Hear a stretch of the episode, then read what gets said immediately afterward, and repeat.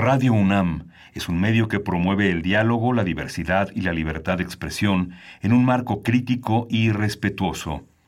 Los comentarios expresados a lo largo de su programación reflejan la opinión de quien los emite, mas no de la radiodifusora.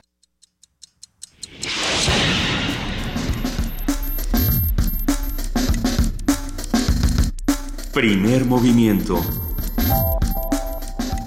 El mundo desde la universidad.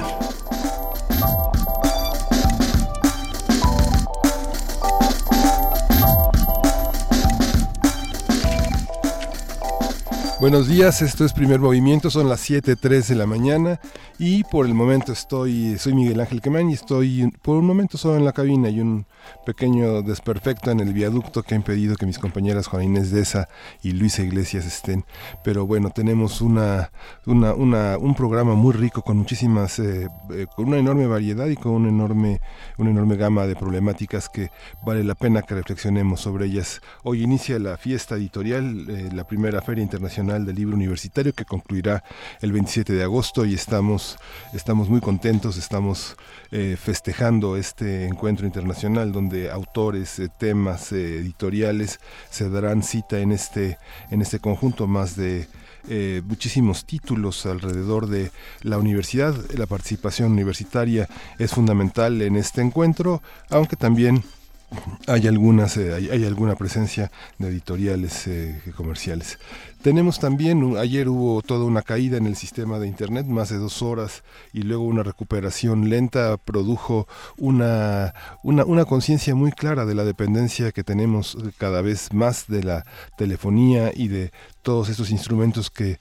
permiten comunicarse únicamente a través de los mensajes de texto, de las fotos, de las imágenes, de las redes sociales y bueno, puso en evidencia un mundo que se nos está yendo también de las manos y que debemos aprender a metabolizar. Hoy tenemos un programa muy rico. Tenemos una, una conversación con la doctora Fátima Fernández Crisliev, quien es doctora en Sociología, académica de la Facultad de Filosofía y de, Ciencias Políticas de la UNAM, y la doctora María Montero, quien es profesora de la Facultad de Psicología, y ambas forman parte del Seminario Universitario Interdisciplinario sobre Envejecimiento y Vejez de la UNAM. Van a estar con nosotros aquí en la cabina. En la transformación positiva de conflictos, como todos los martes, Pablo Romo, quien es miembro del Consejo Directivo de Serapaz, y profesor de transformación positiva de conflictos, va a hablar sobre los refugiados en la estrategia de la guerra y la paz. ¿Qué papel juega el refugio, el asilo en este horizonte de conflictos? Vamos a tener en la nota nacional qué nos dice y cómo se hizo la encuesta nacional de dinámica de las relaciones de hogares. Vimos en varias en varios medios la, presentación de esta de esta encuesta que es ah, alarmante y que nos pone eh, muy alertas sobre el rumbo que eh, toma la población, toman los vínculos entre las personas ah, hacia la segunda en esta primera mitad del siglo XXI. Este comentario estará a cargo del economista Francisco Rodríguez, quien es miembro del Consejo Editorial del Observatorio Económico de la Universidad Autónoma Metropolitana de la Unidad Azcapotzalco. Vamos a hablar de un nuevo canal un canal SAT en Afganistán de mujeres para mujeres. Lucía Lagunes, que quien usted seguramente conoce por este enorme activismo, esta enorme tarea de investigación que ha hecho en CIMAC, que es Comunicación e Información de la Mujer, esta agencia que ha puesto el acento sobre la comunicación en términos de género, eh, estará con nosotros para hablar de, este, de esta participación de las mujeres en esta parte del mundo que es Afganistán con un canal de televisión a su cargo. Y bueno, vamos a tener una mesa también muy rica con el doctor Ignacio Marván, quien es profesor, investigador de la División de Estudios Políticos del CIDE, y el doctor José del Tronco, quien ya ha escuchado usted la semana pasada hablar sobre el tema de los partidos de las elecciones en Argentina. Él es profesor investigador de la Facultad Latinoamericana de Ciencias Sociales en el capítulo México Flaxo. Vamos a hablar de partidos políticos, sí o no, cómo, para qué. Y bueno, quédese con nosotros, vamos a tener hoy una curaduría musical a cargo de Gastón García Marinos, y quien es periodista, es escritor y va a presentar a una a una este a una cantante una de las propuestas musicales más originales en el amplio espectro de la canción en español. Buenos días eh, Gastón cómo estás hola querido cómo estás muy bien aquí me, han dejado solo me han dejado solo estamos tú y yo solos para hablar de música. Sí señor. Hoy traigo una propuesta eh, bastante alternativa a lo que solemos poner en este en este programa. Y es la, la música la, el proyecto musical de un personaje muy famoso en Argentina que es Juana Molina, que después de muchos años de gran éxito como comediante en la televisión, ella tenía un programa de televisión que puede el día de hoy consultarse en YouTube, ahí están todos sus programas, el más Juana y sus hermanas, donde escribía los guiones, dirigía, producía, actuaba todos los, casi todos los personajes, eran varios personajes de mujeres muy particulares. Eh, fueron unos tres, cuatro años donde tuvo muchísimo, muchísimo éxito en los, a finales de los 80 en, en Argentina. Esta, esta mujer de pronto dejó ese éxito televisivo,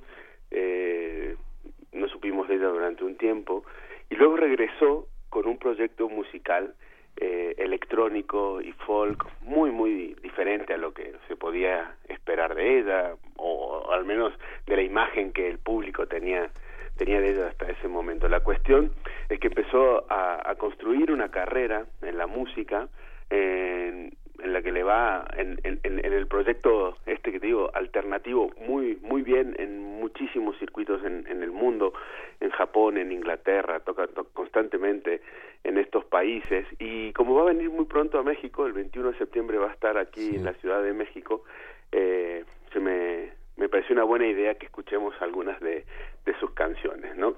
Eh, una manera sencilla para, para explicarla, rápida, podría ser algo muy confuso como decir que es la Bjork argentina, ¿no? Sí, es lo que veo. Eso es, eso es muy raro, Gastón, en efecto. Pero cuando lo oigan van a... ¿Apareció Luisa o...? Aquí sí. está, sí, sí, sí, no. sí, Quería llegar silenciosamente, pero hablas de Bjork y entonces uno ya no puede... Ya no puede quedarse en el... ya no se puede quedar... Buenos días, querido Gastón. Buenos días, buenos días.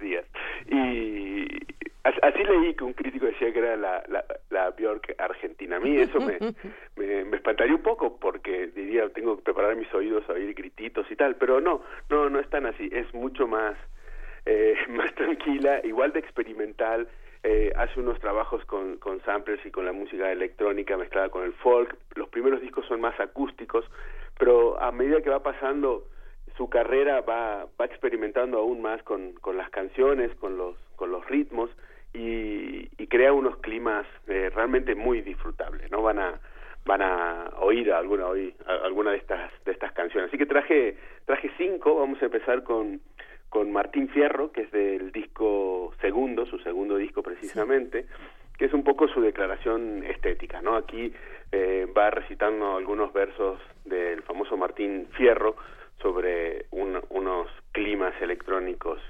Eh, luego El Perro, que es una canción también de, del segundo disco. Eh, bueno, ese sí es un poco, un poco gracioso, cuenta la historia del vecino que tiene un perro sí. que ladra todo el día, cosa que nos pasa a más de a uno, ¿no?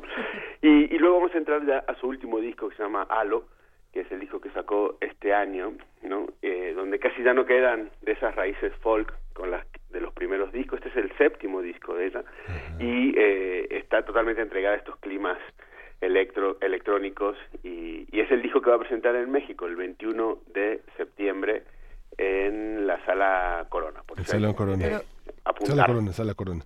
Sí, así que bueno, esta es la propuesta que traigo hoy, Juana Juana Molina una propuesta electrónica uh, argentina eh, muy, muy exitosa en muchos países igual no tan conocida no tanto en Argentina por cierto ni ni en ni, ni en a lo mejor en México tampoco se la conoce tanto. Oye, pero... Gastón, pero fíjate que sí hay un, una cierta relación entre Juana Molina y Bjork, ahora que ya lo analizamos tantito. Sí, sí, por supuesto. Pensar que, lo por supuesto. En broma, ¿eh? Pero... No, pero es bien curioso pensar que Juana Molina y, y Bjork, las dos empiezan en folk, empiezan en jazz, empiezan en unos géneros Así mucho es. más tranquilos. Sí. Y bueno, Bjork de pronto, a partir de que conoce a Matmos, empieza a, a no solamente a, a, empaparse de atmósferas electrónicas, sino a diseñar sus propios instrumentos, que es el mismo caso de Juana Molina, que si no me equivoco, también se encarga de crear nuevas sonoridades con sintetizadores. No estoy segura, pero habrá que buscar eso, ese dato bien. No, sí, sí, sí, sí, eh, así es. Y todo lo graba en su casa, en sí. un estudio casero, excepto el último disco.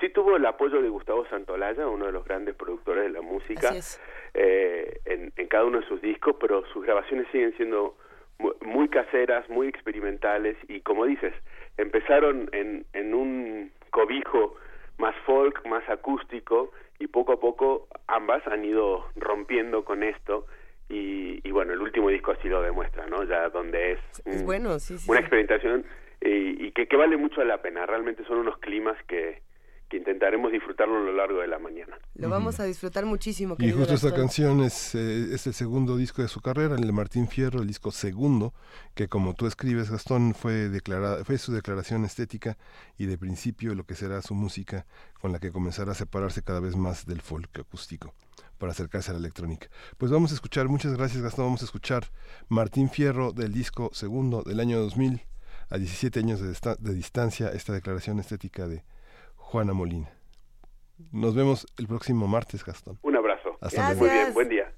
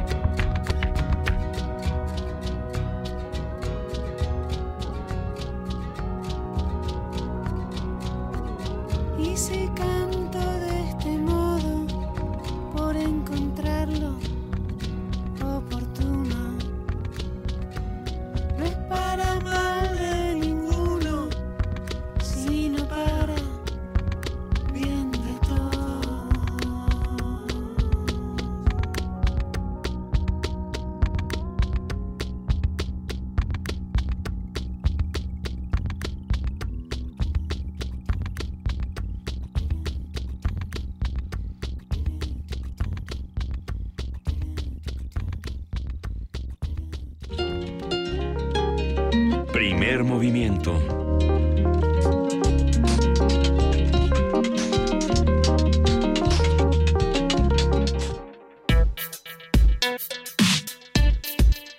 Martes de salud.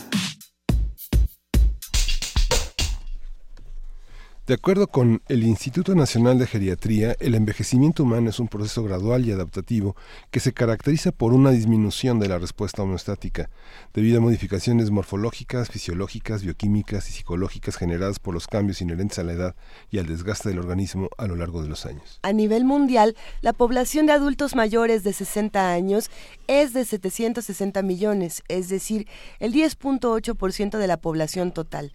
En México existen 13 millones de adultos mayores, según el Consejo Nacional de Población, CONAPO. Actualmente en nuestro país hay más personas mayores de 60 años que niños menores de 5 años. Se estima que para 2030 los adultos mayores en el país alcancen la cifra de 20.4 millones. Y tendremos una conversación sobre el proceso de envejecimiento. ¿Qué se sabe? ¿Cómo ha cambiado a lo largo del tiempo? ¿Qué pasa hoy? ¿Qué tan preparados estamos? Tenemos dos invitadas que nos da muchísimo gusto recibir. Por un lado está la doctora Fátima Fernández Crisley, profesora del posgrado en Ciencias Políticas y Sociales de la UNAM. Y como siempre es un gusto. Bienvenida. Buenos días. Gracias. Y aquí junto a nosotros se encuentra la doctora María Montero, profesora de la Facultad de Psicología de la UNAM, y ambas pertenecen al Seminario Universitario Interdisciplinario sobre Envejecimiento y Vejez de la UNAM. Bienvenida, doctora María Montero, un gustazo. Gracias por la invitación. ¿Cómo, cómo hemos llegado en la universidad a pensar de una manera interdisciplinaria, transversal, todo el mundo de estadísticas en términos de salud, de, de, de, las ciencias sociales, de las instituciones de desarrollo social en la vejez? ¿Cómo? No hemos llegado, perdón no hemos llegado a lo interdisciplinario. No. ¿Cómo hemos llegado? Después de varios años de batallar buscando la interdisciplina. Interdisciplina, ojo. El prefijo latino inter aquí cuenta muchísimo, porque la gente lo confunde con multidisciplina o pluridisciplina. Inter, entre las disciplinas, bueno si hay algo complejo es eso. Cada quien trae su método, su historia, su manera de hacer las cosas. Ahora junta todo eso cuando cada quien se siente poseedor de la verdad. No, la interdisciplina, pero ese es otro tema, ¿eh? tendríamos que hacer un programa sobre la interdisciplina. No hemos llegado. Estamos intentando en el Seminario Universitario Interdisciplinario sobre Envejecimiento y Vejez, que tiene eh, desde el 2011 se anunció en la Gaceta UNAM, se echó a andar a finales del 2012 y tenemos trabajando del 13 para acá, intentando hacer interdisciplina y logrando muy bien la multi y la pluri, pero la inter todavía no. ¿Por qué nos importa? Buenos días, perdón. Este, Hola, buenos, días. Buenos días a todos. ¿Por qué, María y Fátima, María Montero, por qué nos importa el envejecimiento como universidad y como, como país? Bueno, porque es un proceso definitivamente que ya nos, ahora sí que ya nos alcanzó el destino. Y yo creo que hay que celebrar el hecho de que la universidad, respondiendo a la característica que tiene de responder a las necesidades de la nación, debemos dar una respuesta desde la academia, desde la ciencia, a este proceso que nos, nos define como seres humanos, como seres vivientes. Por eso es importante, además de que debemos prepararnos para todo lo que implica el gasto público, el cuidado, la transformación de la familia. Es todo un proceso. ¿Qué pasa dentro de la universidad? Porque hablábamos hace algunos meses con Armando Bartra sobre generaciones y, de pronto al momento de conversar eh, él también forma parte de una comunidad universitaria y eh, nos dimos cuenta de lo difícil, tú hablabas Fátima del, del Inter, de lo difícil del Inter, lo difícil que es que en una misma comunidad universitaria las generaciones hablen. Nos han crecido los maestros universitarios, nos ha crecido la, eh, la comunidad por un lado, pero también nunca deja de, de, volverse joven, la, porque nunca deja de renovarse por, por su misma... Eh, por su misma naturaleza la, la, población de la universidad, cómo estamos logrando estas conversaciones, cómo estamos logrando que envejezcan nuestras comunidades y aprendamos a envejecer y aprovechar ese envejecimiento. A ver, es dentro de la universidad, es un problema que estamos enfrentando en este momento. Eh, hace, cuando empezamos a trabajar en esto, hace tres, cuatro años, había 4.700 en números redondos profesores de tiempo completo mayores de 70 años. O sea, hay que decirlo como es. La Universidad Nacional tiene su planta magisterial en términos generales bastante envejecida. ¿sí? Ahora, se está intentando hacer, primero este diálogo intergeneracional está costando muchísimo trabajo. Ahorita hay un programa que está echado a andar, que está funcionando, va lento, pero así es, donde por cada uno de los mayores de 70 que sale, entra uno menor de 39 si es mujer o de 37 si es hombre, o al revés. No, está, así, así, ¿verdad? bueno, el caso al revés, es que las mujeres vivimos más y entonces la cosa hay una diferencia. El punto es este, eh, está costando trabajo, la universidad es una cosa maravillosa, pero para ciertas cosas es como una sociedad feudal, ¿no? Entonces viene eh, el proyecto general y cada quien lo va instrumentando según su historia y según sus posibilidades y sus gustos y deseos. El caso es que unas facultades van muy adelantadas en esto y otras, dependiendo un poco del estilo de los directores, ah, se ha planteado, todo el mundo lo sabe, que existe artículo 102 del Estatuto de Personal Académico, un artículo que a la letra dice, cuando el académico alcance los 70 años de edad, dejará su plaza, a menos de que, etcétera, etcétera, que los consejos técnicos digan, no, es una maravilla que no se vaya. Bueno, eso no ha ocurrido, por décadas no ocurrió, sino que la gente siguió, nadie decía nada, y ahora, ¿cómo le hacemos? Porque hay unas maravillas mayores de 90, como Pablo González Casanova, como en mi facultad, la doctora Janetti, que tiene 96 años y está activa y está muy bien. No les puedes decir, ya váyase usted. No, eso no.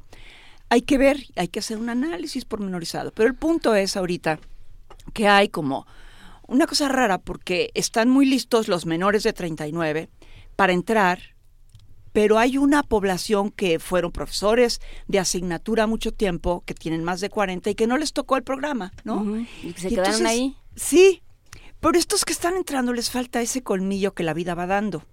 Entonces habría que tener un diálogo, un trabajo conjunto para lograr que se dé algo donde se amalgame la experiencia con la gana y la juventud, ¿no? Pero estamos en eso.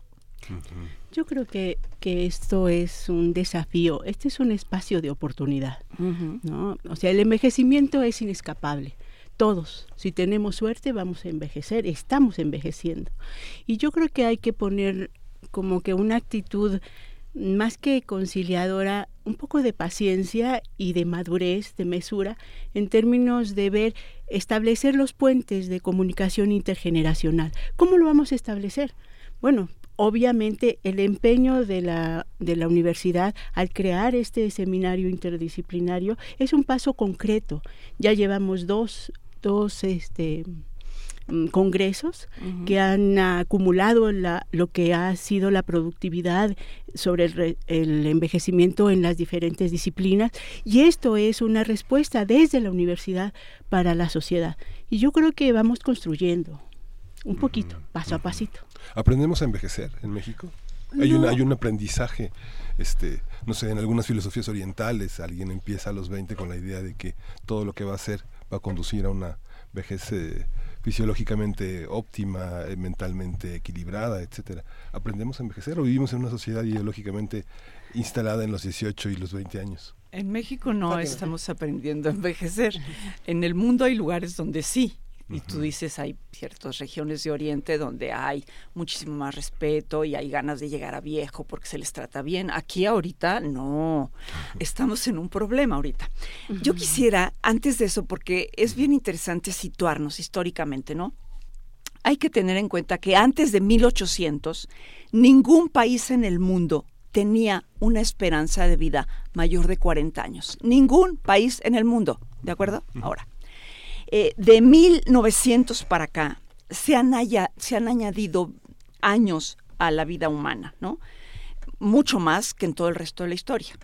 ¿sí? Ahora, mueren menos niños y la medicina prolonga los años de vida, etcétera, etcétera. O sea, en síntesis, la longevidad es uno de los grandes logros de la humanidad. Ahora, contestando a tu pregunta, ¿cómo la vivimos? Ah, pues de, de acuerdo a dónde nacimos, cómo se ve la vejez, es distinto en ciertas regiones, ¿no? En este lugar, en este momento, en este país, no se ve bonito, ¿no? Estaba yo mirando ayer fui a ver el documental este que está ahorita en cartelera de Aquí sigo, el de Lorenzo Hagerman. Eh, buenísimo. Que es muy interesante porque bueno, se basa en aquel libro de las zonas azules, ¿no? Que hizo un reportero de National Geographic que fue a ciertos lugares y dijo, a ver, ¿dónde hay más centenarios? Aquí. ¿Y qué, qué hicieron los centenarios? ¿Por qué están viviendo? ¿No? Entonces hay lugares como Okinawa en Japón, como la isla de Cerdeña en Italia, etcétera, etcétera. Entonces este niño fue y entrevistó a mucha gente así y entonces hablan, pero los ve uno y yo digo, bueno, no sale un solo joven en toda la película, en todo es un documental, en todo el documental. ¿Cómo lo estarán viendo la gente joven?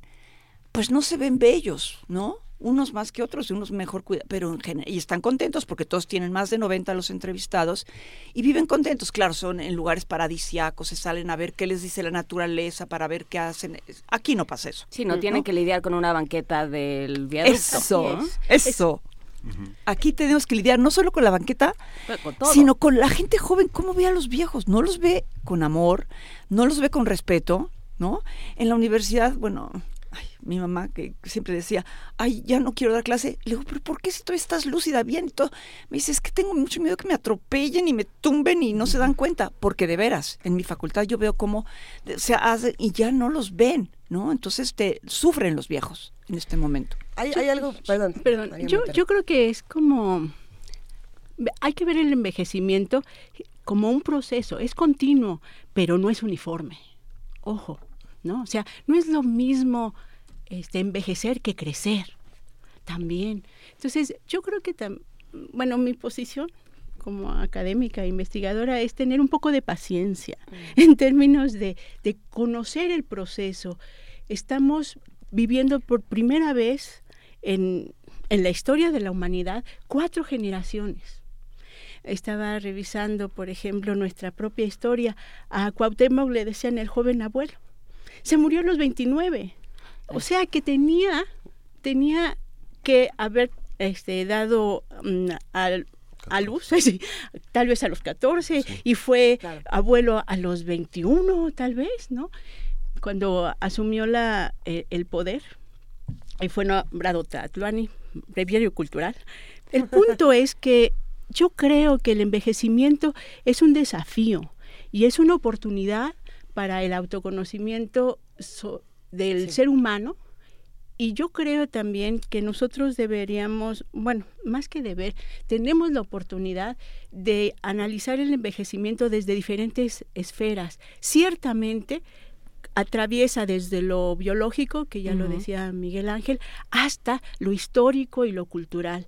Saber por saber eh, entender el, el, envejecimiento desde el punto de vista psicológico, social, de políticas públicas, ese es el desafío que la universidad está enfrentando, pero también la sociedad. Y yo creo que ya, como ya nos llegó el, el destino, más vale que, que le demos espacio y por eso de verdad que yo celebro cuando nos invitaron a esto, decía yo, excelente, esta es la respuesta de la universidad, hacer un espacio de reflexión y de evidencia de, de, mm, de hechos para poder construir un conocimiento que nos posicione no para hoy mismo, sino para cinco años, para diez años.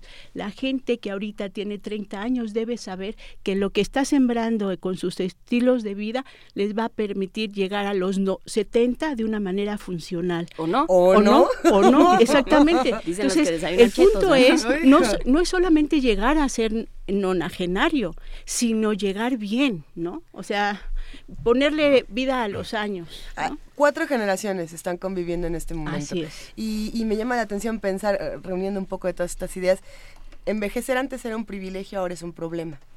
Más, más o menos. No, O más bien, la visión que tienen algunas personas de este asunto es así.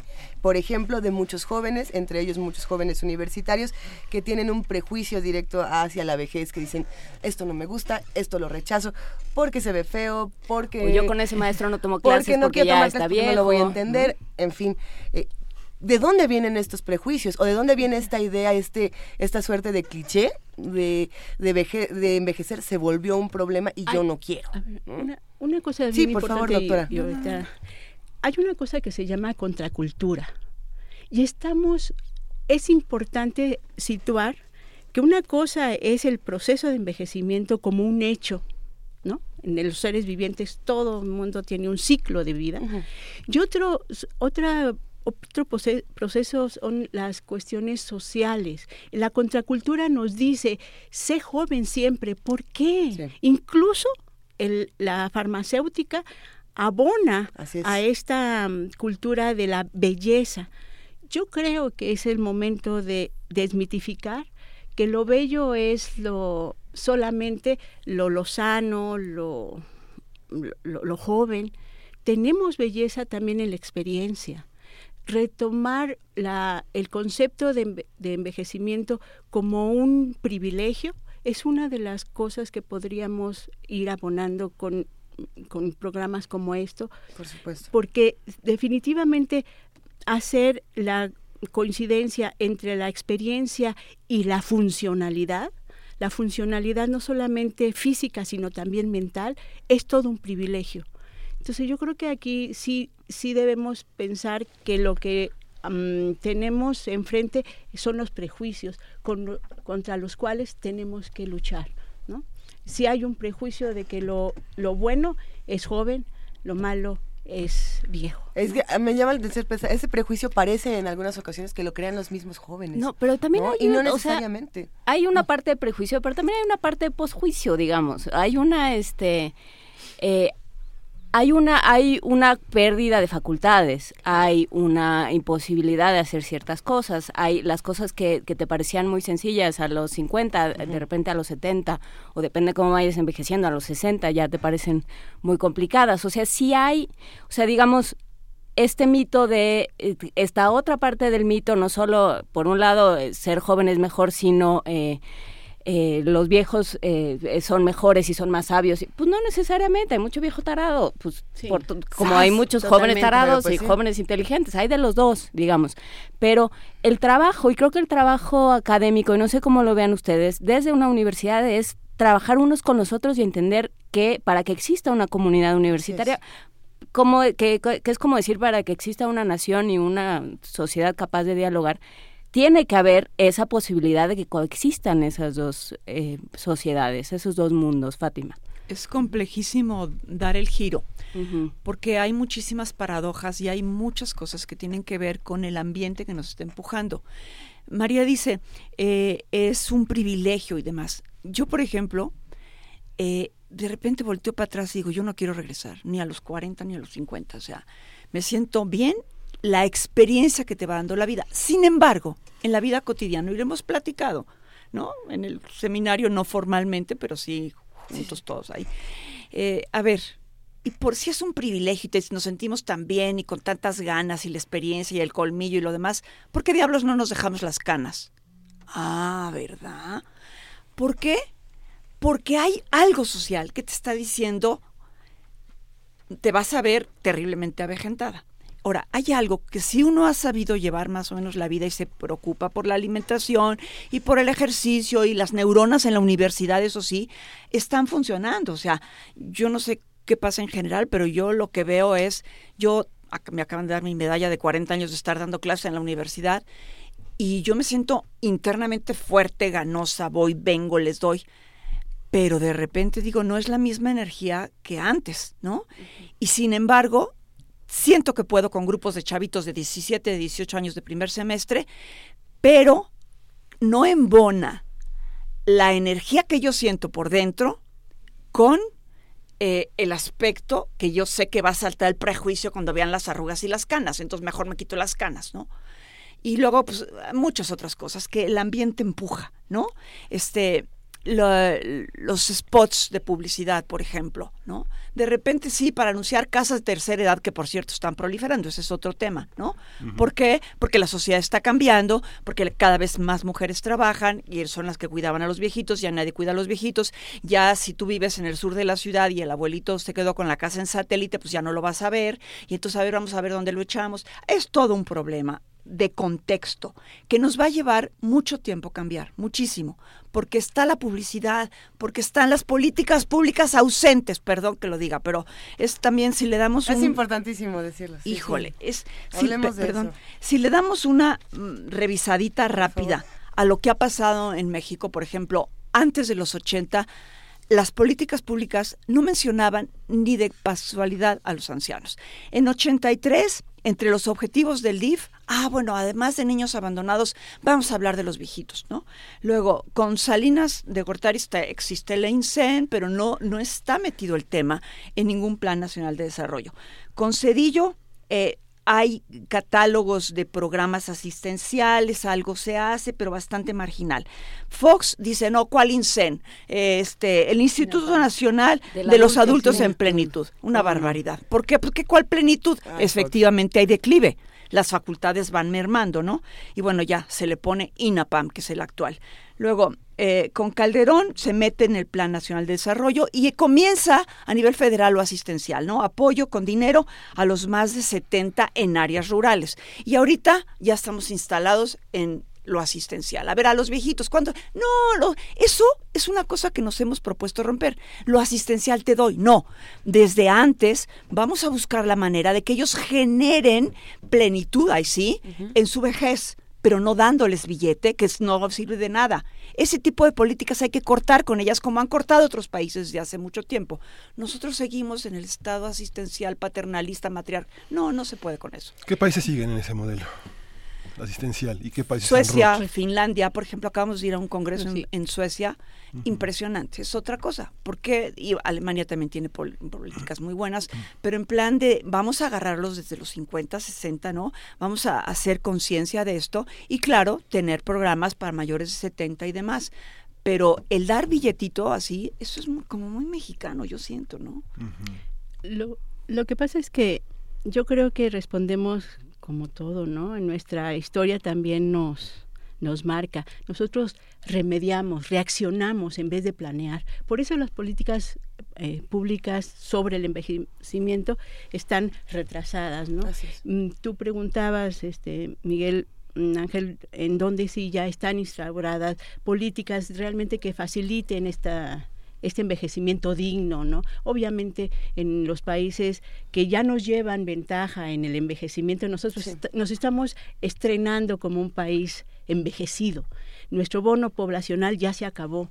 Y entonces el punto aquí de, de, de países europeos nos llevan ventaja enorme. España tiene unos programas para la mm, educación, para el mantenimiento físico, mental, social de los de los adultos. Y en, y en Latinoamérica, Uruguay nos lleva, por ejemplo, ventaja, o la misma Cuba, ¿no? Nosotros estamos apenas instrumentando y reaccionando ante nuestro envejecimiento poblacional. Y en ese sentido, por supuesto, habrá políticas que funcionen, habrá otras que no, mm, pero eh, el problema es que algunas que ya funcionaban a lo mejor nos las quitan de pronto. Yo me quedo pensando qué pasa con las pensiones. ¿no? porque es algo que, que además desde ayer nos estuvieron escribiendo y, y, comentándolo con personas cercanas a mí de la tercera edad, me dijeron, a ver, por favor, hablen de las pensiones y de lo que está ocurriendo con todos los que nos quedamos sin pensión. ¿no? ¿Cómo, cómo se vive eso? En el asunto de quitar y dar y, quién se Que también es el costo de la salud también. Sí, aquí es un problema. Por eso, otra vez, celebro este espacio porque en, un, en una cápsula no vamos a poder tocar todo, pero definitivamente las pensiones ahorita no es que la gente joven se esté quedando sin, sin pensión, es un nuevo modelo de pensión. Obviamente estamos trayendo el modelo americano en donde una persona de 25 años que se involucra en el mercado laboral va a tener que ahorrar su propio su propio retiro. Nosotros en, en, nuestra generación estamos en la transición, estamos verdaderamente viendo un, una crisis porque no hay recursos dado la, el cambio de, de, la pirámide poblacional, ya no tiene el seguro social ya tiene números rojos no están pudiendo solventar la nueva generación a la gente que está sobreviviendo. Ahora, yo creo que la pensión es una ayuda, pero no resuelve, porque no solamente podemos ver la pensión, tenemos que ver el seguro, cómo la gente va, el seguro de, salud, por ejemplo, cómo se va a, a depurar de tal manera que pueda cubrir enfermedades crónico-degenerativas o enfermedades de largo plazo. Yo creo que es un paquete que deberíamos analizar de una manera más integral. No es solamente lo económico, sino también el servicio, la calidad del servicio, la detección de nuevas este, enfermedades y la circunstancia bajo las cuales se van a, cuidar dichas enfermedades, ¿no? Eh, a ver, Fátima. Sobre, esto, sobre este punto, bueno, primero sugerencia. El seminario tiene empezó con 19 dependencias fundadoras y ahorita hay 31. Hay gente específicamente abocada a pensiones. Eso da para otro programa en algún otro momento. Pero lo que acaba de decir María, yo lo suscribo, es un problemón. Sobre todo si miramos los datos de la dependencia. Por ejemplo, en las proyecciones de CONAPO 2010-2030, en el 2010 había 44.6 personas dependientes por cada 100 personas en edad productiva. Para el 2030 se estiman 50.3 personas dependientes por cada 100 personas en edad productiva, ¿no? Luego, en el caso de la Ciudad de México tenemos el primer lugar nacional en el proceso de envejecimiento poblacional. En 2010 eran 34 adultos mayores por cada 100 jóvenes. En 2013 fueron 39 adultos mayores por cada 100 jóvenes. En 2030 se estiman 78 adultos mayores por cada 100 jóvenes. Y esto es multifactorial. Vamos a ver qué pasa ahorita con los jóvenes que no van a tener empleos, porque los empleos también tienen todo, es otra una problemática que hay que vincular intergeneracionalmente a este asunto de la vejez. O sea, aquí hay una cantidad de problemas colaterales que hay que trabajar interdisciplinariamente, como estamos intentando hacer en la UNAM, y para analizarlo hay que ver muchos factores, ¿no? Y luego, una cosa que es importante ahorita en esta coyuntura, ¿no? Ya que empezamos a pensar todos en el 2018, bueno, no todos, pero la mayoría del país, ¿no?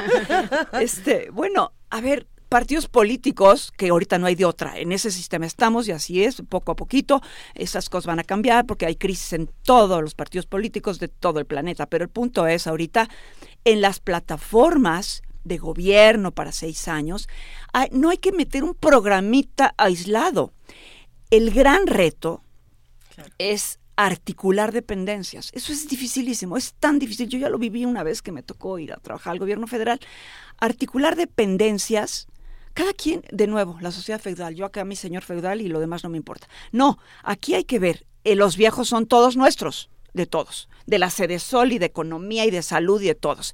¿Cómo articulamos para hacer un plan de gobierno? Eso es muy importante mirando al 2050, ya no nomás a las proyeccioncitas de 2030 que Igual que los niños, igual que los estudiantes, igual que, igual que, que todos, o sea, porque, porque esos niños que ahorita, que ayer entraron a la escuela, o, hoy, depende de si vieron el eclipse en su casa. este, esos niños en el 2050 van a tener que mantener claro, a sus padres y a sus abuelos y a sus tíos y a todos los seres que les queden alrededor y a los que ni conocen, porque así, funciona la seguridad social. Entonces, sí es un trabajo y, y creo que creo que la universidad eh, y, no sé qué opinen, ya cerremos esta conversación por el momento, pero creo que la universidad es un laboratorio muy interesante en muchísimos temas, pero en este en particular es, em, es un gran laboratorio, ¿no? En este, en este de convivencia intergeneracional, en este de, eh, de una sociedad que no puede sobrevivir una parte sin la otra, ¿no? que se necesitan y que se pueden alimentar una parte y la otra, pero que para, para eso necesitan que los presenten. ¿Cuántos investigadores ven a los estudiantes como el modo que le crece a las islas cada semestre y ni se enteran? Porque no dan clase, porque, porque, porque no, no tienen mayor interés. O sea, este, promover esta, este trabajo entre las generaciones, eh, yo creo que tendría que ser uno de los trabajos del seminario. De hecho, yo creo que, que lo estamos logrando paso a pasito, de nuevo, ¿no? O sea, decía Fátima bien, el seminario inició con 11 dependencias. Ahorita somos 31. La labor de la coordinación a cargo de la doctora Montes de Oca ha sido impecable, pero también el punto de la de, la involucración de cada uno. O sea, nadie llega sola a la, a la meta. Yo creo que tenemos la, el reto de todas las dependencias, no es solamente el seminario, sino son todas las dependencias que tienen que tener esta sensibilidad hacia la, la eficiencia de, del conocimiento y de hacer investigación sobre el envejecimiento. El reto está puesto. Yo creo que la misma este mismo espacio es una respuesta de la universidad para dar a conocer estos esfuerzos y definitivamente hay investigación mexicana que yo creo que eso es algo que también debemos este, socializar. Hay investigación en, en las ciencias duras, eh, tenemos documentos, tenemos instrumentos que ya evalúan, por ejemplo, el neurosí, el funcionamiento de, cognitivo de las personas. Tenemos datos a nivel social, cómo los, los ancianos enfrentan procesos como la soledad, ¿no? Y, y, cómo reaccionan, por ejemplo, ante la, los jóvenes, ante la posibilidad de que los ancianos todavía tengan actividad sexual, ¿no?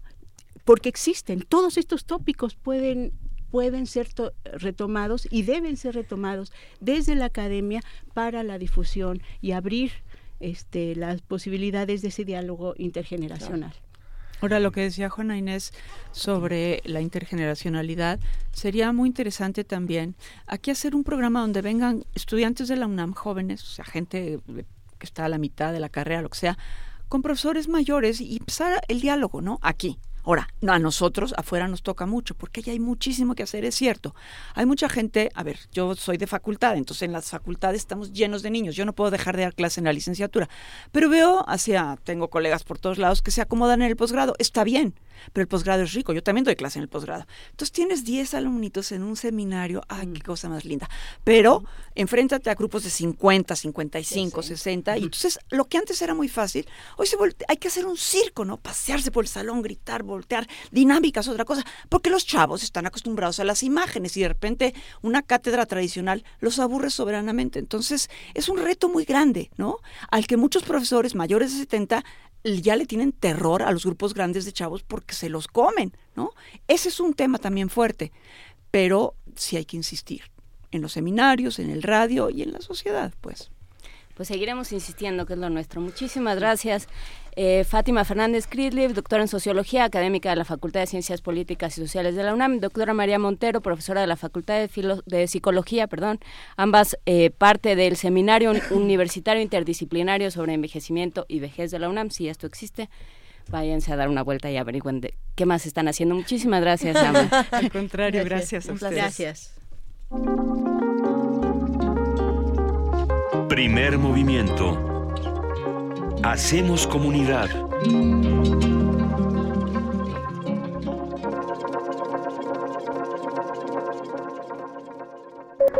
Transformación de conflictos.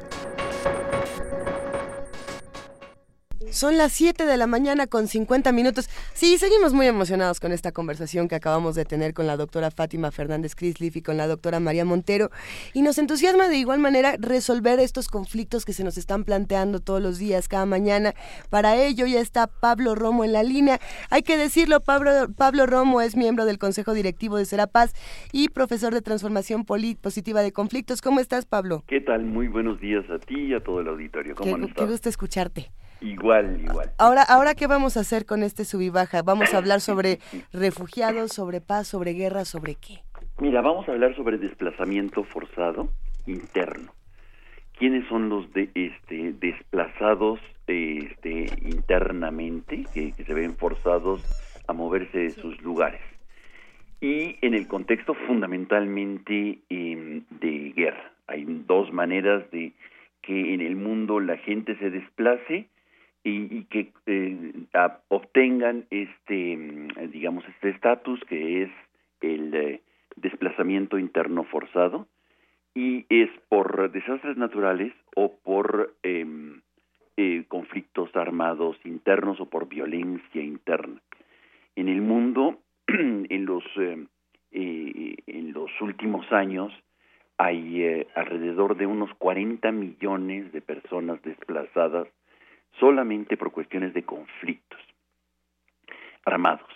Eh, Siria, por ejemplo, acumula en lo que va de el, último año 6 millones, imagínense 6 millones de desplazados. los conflictos armados internos generan este, los conflictos armados internos generan desplazamientos y sobre todo para los controles territoriales. Eh, lo, estamos viendo en Siria, lo vemos en Yemen, lo vemos en, en Afganistán, que eh, y hace poquito todavía en, Mosul, se acordarán, ¿no? Los, ataques últimos terribles, bárbaros en Mosul, en donde eh, para poder controlar el territorio tienen que desplazar a población civil normalmente este, en condiciones de extrema pobreza y se convierten en em, en rehenes de la guerra, en rehenes del, de, de, de, los señores de la guerra. En, eh, en México, eh, hay que decirlo también, hay eh, miles y miles de desplazados que están em, que son em, producto de la violencia interna y que de alguna manera no se les reconoce. En el último año, en el, en el 2016, simplemente eh, em, se acumularon eh, 311 mil, según datos oficiales, 311 mil desplazados internos. Es, es decir, es, es, una barbaridad, es una cantidad de, de, personas impresionante que se ven desplazados por, eh, por la guerra.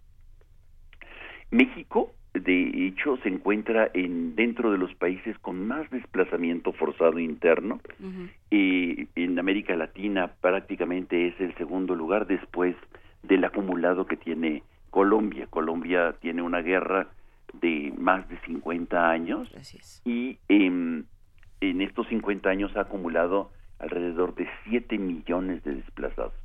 Pero México en los últimos eh, 6, 7 años ha acumulado más de un cuarto de millón de personas, o sea, y es, y es una, una cantidad muy impresionante y que, que nadie reconoce, que no se les da un estatus, que no se les genera los em, el reconocimiento, digamos, institucional que en otros contextos podrían tener, como eh, si estuvieran en campos de refugiados, etcétera. este desplazamiento se, se mueve hacia eh, la Ciudad de México, hacia ciudades más grandes o hacia otros lugares en donde la violencia es menos fuerte, campesinos, indígenas, que se ven obligados por el control territorial que están haciendo los cárteles este y el propio ejército este genera desplazamientos internos en el país. Los principios rectores de eh, que, que establecen Naciones Unidas eh, eh, de alguna manera generarían una serie de derechos, algo tan elemental como el derecho a la asistencia em, eh, a la asistencia em, médica o em, la atención como desplazados eh, forzados internos. En México este este estatus no es reconocido y la gente se ve obligada a, a vivir pues las consecuencias de la guerra y y empezar una nueva vida. Esto es, eh, esto es lo que está sucediendo eh, bueno, en México y en muchas partes del mundo. De hecho, eh, por desplazamientos, por desplazamientos en los últimos, en el último año, en el año pasado, simplemente hay 30 millones de desplazados, nuevos desplazados, tanto por desastres como por conflictos. Ciertamente por desastres pueden regresar más fácilmente mientras que por conflictos, pues hasta que no haya un cambio eh, radical. Pablo, hay una, cada vez que hablamos de, de desplazados y de este tipo de, de, de, refugiados por la guerra, por la violencia, em, nos preguntamos y le preguntamos a los, a los especialistas que hablan con nosotros eh, de quién son estos refugiados. Y es muy complicado eh, porque la respuesta es que, o sea, la respuesta tendría que ser que son de todos, pero es muy complicado al momento de ponerlo en práctica, sobre todo en un momento en el que em, se han vuelto una moneda política, ¿no? No los queremos, este, nos están quitando los trabajos, nos están quitando los recursos que de por sí tenemos pocos, están, este, están viniendo, o sea, hay, hay una, es muy fácil convertirlos en una amenaza, sobre todo en la retórica política. Claro, de hecho, eh, hay que recordar este cómo se generó todavía el año pasado los sirios en Europa, ¿no? O los centroamericanos en México. O los centroamericanos en México. Y los mismos, eh, por ejemplo, la gente de Guerrero en la Ciudad de México o los desde oaxaqueños de Baja California Norte. Exacto. Estamos nosotros delante de un fenómeno que está eh, incrementándose por estos dos grandes factores. Quizá eh, dentro de muy poco tiempo el factor de los desastres naturales por el cambio climático va a generar un movimiento humano mucho más importante y va a rebasar al de las guerras de manera notable. Claro, los, los traumas son diferentes, pero vamos a tener desplazamientos muy grandes, masivos, en muchas partes del mundo, en donde, por ejemplo, simplemente Bangladesh, ¿no? Que este, con que suba dos metros el nivel del mar en esas regiones, bueno, pues va a, generar un desplazamiento de cerca de 40 millones de personas. eso, es muy notable. ¿A quién le corresponde? ¿A quién le toca? Bueno, yo creo que como humanidad nos toca eh, dar una respuesta. Y como países, bueno, también, ¿no? Yo creo que en el caso de Guatemala, este, eh, o de, o de Colombia más bien, pues ahora en el proceso de paz, los desplazados forzados internos son una moneda de cambio para este ahora dónde los reubicamos o dónde los colocamos. No quieren regresar a sus lugares de origen por el miedo nuevamente al conflicto pero eh, qué se hace con ellos cómo se asimilan en la nueva realidad y son moneda de cambio. Se convierten en eh, en, expresiones de, tremendas de del intercambio entre los señores de la guerra por supuesto, ahorita que decía señores de la guerra pensaba en Trump, pero eso es otra cosa. Ese es otro. Bueno, es otra que se relaciona muy bien con este tema, pensando precisamente en las noticias del día de ayer con Afganistán. Y, y, qué va a pasar con todas las personas que aún continúan en Afganistán y que van a tener que replantear una vez más su manera de, vivir en este lugar o, de, de salir corriendo, de salir escapando de ahí.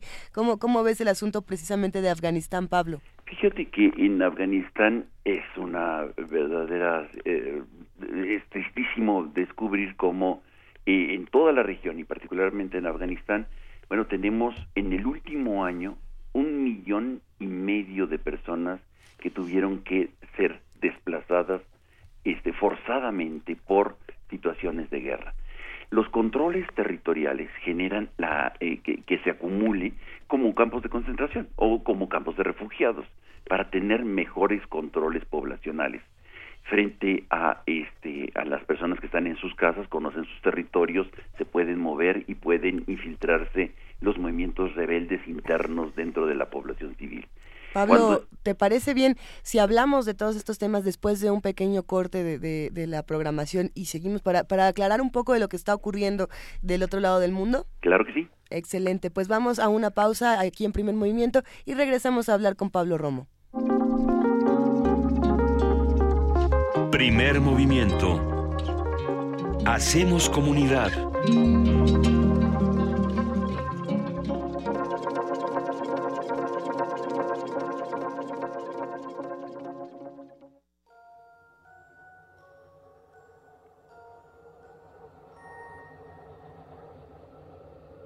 Después de llevar a cabo homenajes, galas, pláticas, de observar cómo los demonios poseen a las personas, de recordar a grandes leyendas y de descubrir películas que no verás en las pantallas comerciales, entre otras cosas, Macabro llega a su fin. Llega a su fin. Para cerrar con broche de sangre nuestro festival, todas y todos están invitados a la Biblioteca de México a las 18 horas el 26 de agosto para la proyección de la película de Bill Watterson, Dave Made a Maze.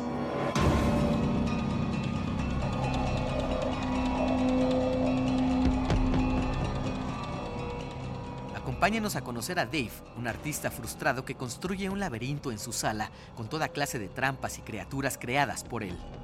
Dave Made a Maze ha sido reconocida como mejor película en el Omaha Film Festival y en el Boston Underground Film Festival de este 2017. Además, obtuvo el premio del público a mejor película en el Slam Dance y en el Fantaspoa, también en este año. No te lo puedes perder. Recuerden que el cupo es limitado y hasta completar el aforo. Macabro, Decimosexta edición del Festival Internacional de Cine de Horror de la Ciudad de México. Cineteca Nacional, La Casa del Cine, Cinematógrafo del Chopo, Laboratorio Arte Alameda, Museo Panteón de San Fernando, Museo Archivo de la Fotografía, Cine Tonalá, Biblioteca de México y el Teatro de la Ciudad Esperanza Iris. Consulta todos los detalles de esta y otras actividades en macabro.com.mx.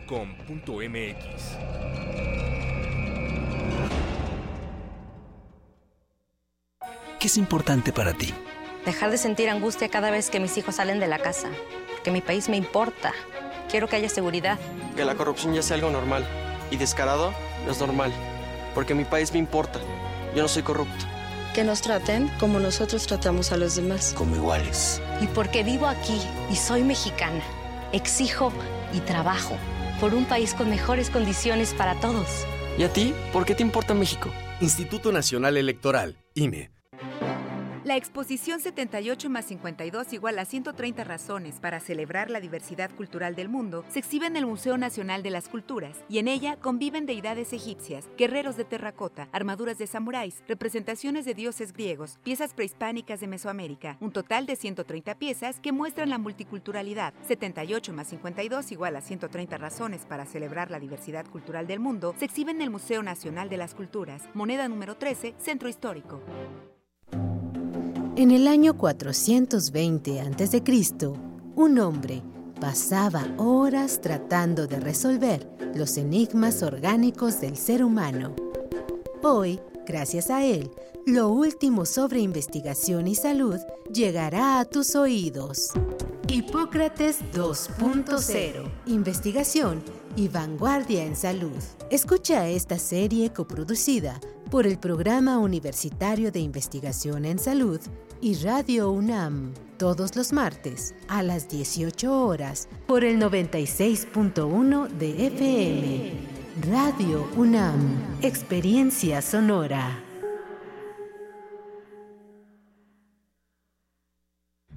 Ballets de todos los tiempos. Música medieval, barroca, moderna. Los sonidos que hacen mover al cuerpo en un solo programa. Diáspora de la danza, lunes a viernes a las 6.40 de la mañana y su retransmisión a las 3 de la tarde.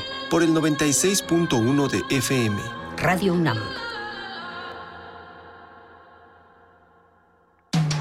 Búscanos en redes sociales, en Facebook como Primer Movimiento UNAM y en Twitter como P Movimiento o escríbenos un correo a primermovimientounam@gmail.com. Hagamos comunidad. Ya son las 8 de la mañana con 5 minutos de este martes 22 de agosto y esta es la segunda hora de primer movimiento con Juana Inés de Esa, Miguel Ángel Quemain, Luisa Iglesias y en este momento, por supuesto, Pablo Romo, miembro del Consejo Directivo de Serapaz y profesor de Transformación Positiva de Conflictos. Nos quedamos hablando precisamente de este tema, Pablo, Afganistán, las decisiones de Donald Trump y cómo afectan a los migrantes, a los refugiados, a todos los que tendrán que salir huyendo de una región.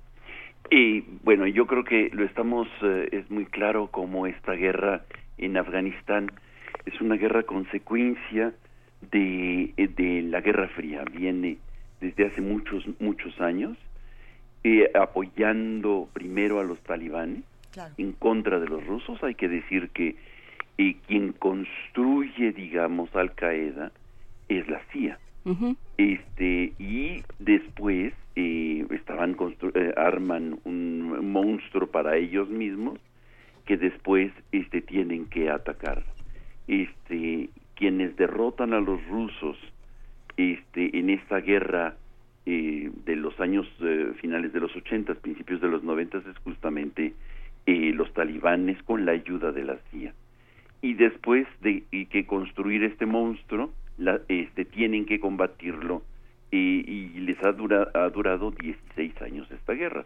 Una guerra en donde han participado eh, decenas de miles de soldados de Estados Unidos y que en algún momento dado tuvo hasta 100 mil soldados. O sea, es una guerra eh, muy costosa, es una guerra que, que significa eh, simplemente el orgullo de Estados Unidos frente a un monstruo que construye y que de alguna manera es geopolíticamente muy importante por el paso de los oleoductos por el este por la región que, que pueden controlar a partir de Afganistán. Sin embargo, este no ha sido tan fácil eh, ni derrotarlos ni poder generar eh, un espacio de construcción democrática en, en esa en esa región. La democracia frágil que tienen ahí con un presidente eh, muy débil, eh, digamos, que surge de las filas de la propia, del propio Estados Unidos, este, cercano a, Estados Unidos, pues eh, le genera una antipatía uh, mayor a la población que no va a apoyar y que los ve de lejos a los a los soldados y a los militares de Estados Unidos. Sí, lo que era eh, muy impresionante y a lo que yo me, refería hace un momento, Pablo, es eh, al discurso, ¿no? Cuando tú hablas, o sea, como que de pronto lo vi dije, ah, esto se refiere Pablo cuando habla de señores de la guerra, ¿no? Un discurso completamente belicista y un discurso sobre todo de aniquilamiento. Un discurso de un, discurso que dice vamos a destruir y vamos a, a atacar y vamos a em, a subyugar, digamos, ¿no? Y este si no hacen lo que nosotros queremos, entonces van a ver las consecuencias. O sea, esta esta idea soberbia de un país, una forma de vivir, una forma de pensar por encima de otra, ¿no? De que un país pueda darse el lujo de decir yo estoy por encima de ti porque tengo más armas. ¿No? Esa, esa idea creo que es el centro de lo que hemos entendido por civilización occidental, por valores occidentales y que nos ha hecho muchísimo daño. Efectivamente, sí, yo creo que, bueno, tienes toda la razón, yo creo que la arrogancia del poder y de las armas genera este em, en el discurso de la propaganda de la guerra este un, un, un, odio terrible. Y creo que de alguna manera es un distractor no o sea buscar un enemigo común frente a lo que sucede la semana pasada. O sea, frente a la situación interna de Estados Unidos que le generó un terremoto este político, y trata de generar una unidad nacional en frente a un enemigo ficticio, ¿no? Que quizá es demasiado fuerte Corea del Norte, entonces, bueno, vamos a buscar a alguien con quien este, todos nos unamos como nación en contra de el talibán y que de alguna manera genera simpatías dentro del de los sectores más este, eh, liberales cuando vemos la situación de las mujeres, tarará, estos discursos que nos pueden generar unidad. Es una retórica, es la retórica de un arrogante de la guerra que normalmente trata de distraer em, para otro tipo de acciones. En realidad, el país está de alguna manera este, ocupado, no solamente por la presencia eh, militar, y la presencia de los drones, de los satélites, de las bombas azules, ¿te acuerdas aquella?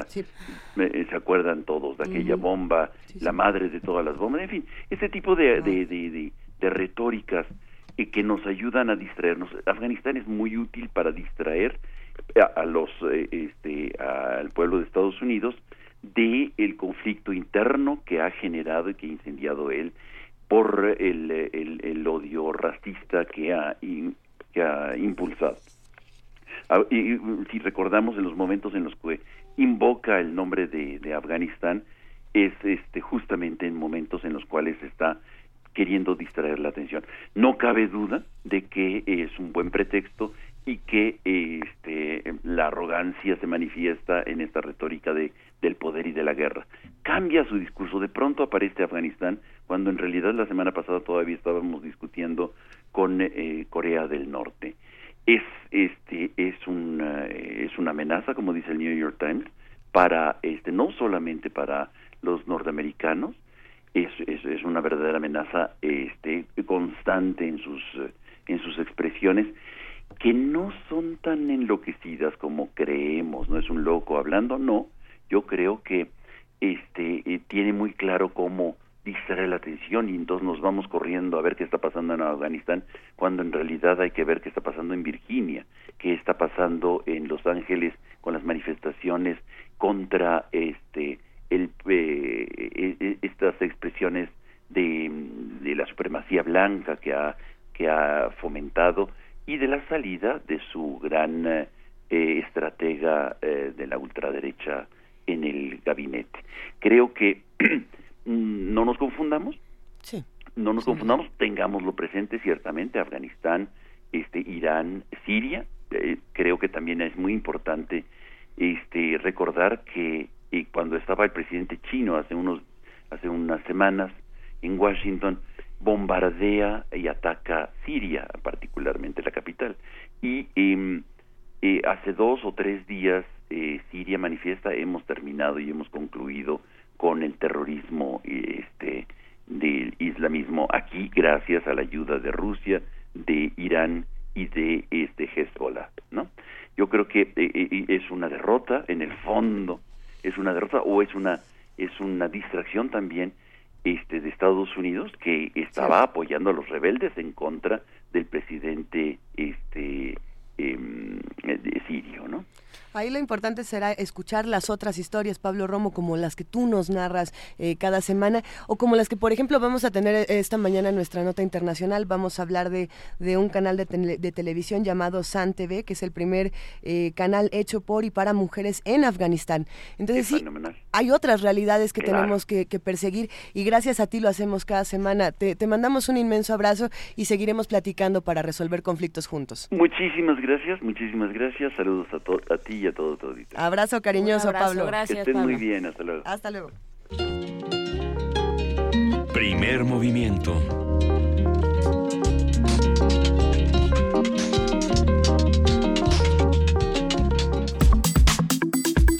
Nota Nacional. El Instituto Nacional de Estadística y Geografía, INEGI, realizó la cuarta encuesta nacional sobre la dinámica de las relaciones en los hogares 2016 con el objetivo de generar información concerniente a las experiencias de violencia que han enfrentado las mujeres de 15 años y más para este modo poder evaluar los principales indicadores sobre la prevalencia y gravedad de la violencia. Entre los resultados de la encuesta se reveló que de los 46.5 millones de mujeres mayores de 15 años que viven en nuestro país, más de 30 millones, es decir, 66.1% de las mujeres encuestadas han enfrentado por lo menos un incidente de violencia emocional, económica, física o sexual en su vida. Además, 43.9% ha sufrido algún tipo de agresión por su más reciente pareja. La violencia sexual destaca entre las agresiones más frecuentes, ya que el 34.3% afirmó haber sufrido intimidación, acoso, abuso o violación sexual. Esta investigación se llevó a cabo durante el último trimestre de 2016 para obtener datos comparables con las ediciones de 2003, 2006 y 2011, a fin de desarrollar investigaciones que conduzcan al diseño de políticas públicas orientadas a atender y erradicar la violencia contra las mujeres por razones de género. Ayer estábamos discutiendo, por supuesto, fuera del aire, cómo abordar estos datos. Por supuesto, nos interesa saber qué es lo que dice la encuesta, pero también nos interesa saber cómo se hizo, qué es lo que no dice la encuesta, cuáles son los silencios que guarda. Y bueno, para todas estas preguntas, muchas respuestas las tiene el economista Francisco Rodríguez, miembro del Consejo Editorial del Observatorio Económico de la Universidad Autónoma Metropolitana, Unidad Azcapotzalco. ¿Cómo estás, Francisco Rodríguez? Buenos días. Muy bien, gracias. Buenos días, Luisa, Juana Inés, Miguel Ángel al auditorio, un buen día. Interesante la encuesta que tenemos aquí eh, frente a nosotros, que, que nos da muchísimo de qué hablar y habrá que empezar a lo mejor por cómo se hace para llegar al que dice. Sí, realmente es un gran esfuerzo del INEGI. Eh, yo, salvo que cambian luego los datos de ingreso-gasto, este, soy un gran fan del INEGI y admiro mucho su trabajo. que habíamos hablado de lo de ingreso-gasto. También lo decíamos ayer. Y es una encuesta, eh, uno puede tener acceso a todo el material del diseño de cómo se hizo la encuesta, cómo se muestreó, cómo fue el operativo de campo. Y hay un montón de datos súper interesantes. Por ejemplo, levantaron más de 140 mil encuestas a nivel nacional para esta encuesta. Entonces, es un, o sea, es un esfuerzo grande. Pero escuchaba yo al titular del INEGI, o sea, lo complicado en una encuesta como esta, según decía el, el el director del INEGI, o no sé qué sea, el jefe máximo del INEGI, cualquiera que sea su título, em, que lo complicado aquí es que probablemente las mujeres están acompañadas al momento que las entrevistan de la misma persona que, las, que les ejerce violencia sobre ellas. Entonces es muy complicado eh, extraer la información. ¿no? Tuvieron que hacer una serie de, echar mano de una serie de métodos, darles unas tarjetas, este, hacer como todo un tipo de claves. ¿Cómo fue esto? Porque también me parece revelador, Francisco. Hay varios puntos especiales en el levantamiento de esta encuesta. Por ejemplo, en el operativo de campo, la las entrevistadoras, el 100% fueron mujeres. Por el tema de que, pues, ante un hombre iban a sentirse cohibidas o, o inclusive este pues a, no dar toda la información. exacto. la jefa de las jefas de las entrevistadoras también solamente fueron mujeres. Y tenían otra figura que se llama observadora que acompañaba a las personas que hacían las encuestas. Estos tres grupos de, de gente que participó en el operativo de campo solo eran mujeres. Entonces, inclusive en, en, el cuestionario, la entrevistadora reporta si la persona estuvo acompañada en algún momento, si tuvo privacidad. O sea, sí tomaron en cuenta un montón de, de variables y además por el mismo tipo de la encuesta, pues la primera visita que hacían, el 30% de las personas le decían no la voy a responder. Más del 30% le decían está muy larga su encuesta, su entrevista, no tengo tiempo para eso. Y más o menos también otro 33% decían por el tema mejor este de eso no hablamos. Entonces, hubo varias visitas a los hogares, también hubo visitas a hogares donde de repente no se encontraba nadie. Pensemos que aquí, eh, cuando uno ve los documentos del INEGI, dice que la selección de la muestra era probabilístico, trietápico, estratificado y por conglomerados, pues cada una de esas cosas no es tan complicada. Probabilístico porque es una encuesta, porque se levantaron más de 140 mil, pero tenemos en México 33 millones de viviendas. Entonces, pues para tener datos que representen a esos 33 mil hay que hacer todo un diseño estadístico de qué tamaño de muestra necesito para que me dé información a nivel nacional, rural, urbano y para cada una de las entidades federativas. Por eso es que la encuesta es tan grande, porque tiene información a nivel estatal. Ok. Entonces, eh, todo el diseño este, sí estuvo súper interesante, pero también el operativo de campo, eso de que pues solo fueran mujeres, que se les garantiza la privacidad de la información, que no estuvieran acompañadas justo por seguramente la persona que está ejerciendo algún tipo de violencia contra ellas.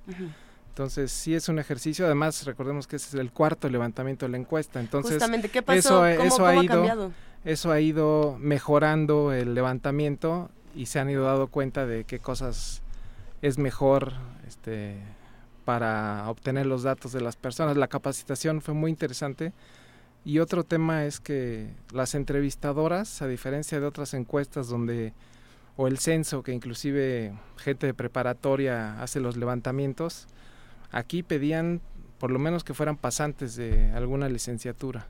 Y para las jefas, que fueran tituladas, pero en carreras con experiencia en estos temas, psicología, eh, relaciones industriales, trabajo social, trabajo social sociología, y, el operativo de campo lo realizaron alrededor de 1.800 personas.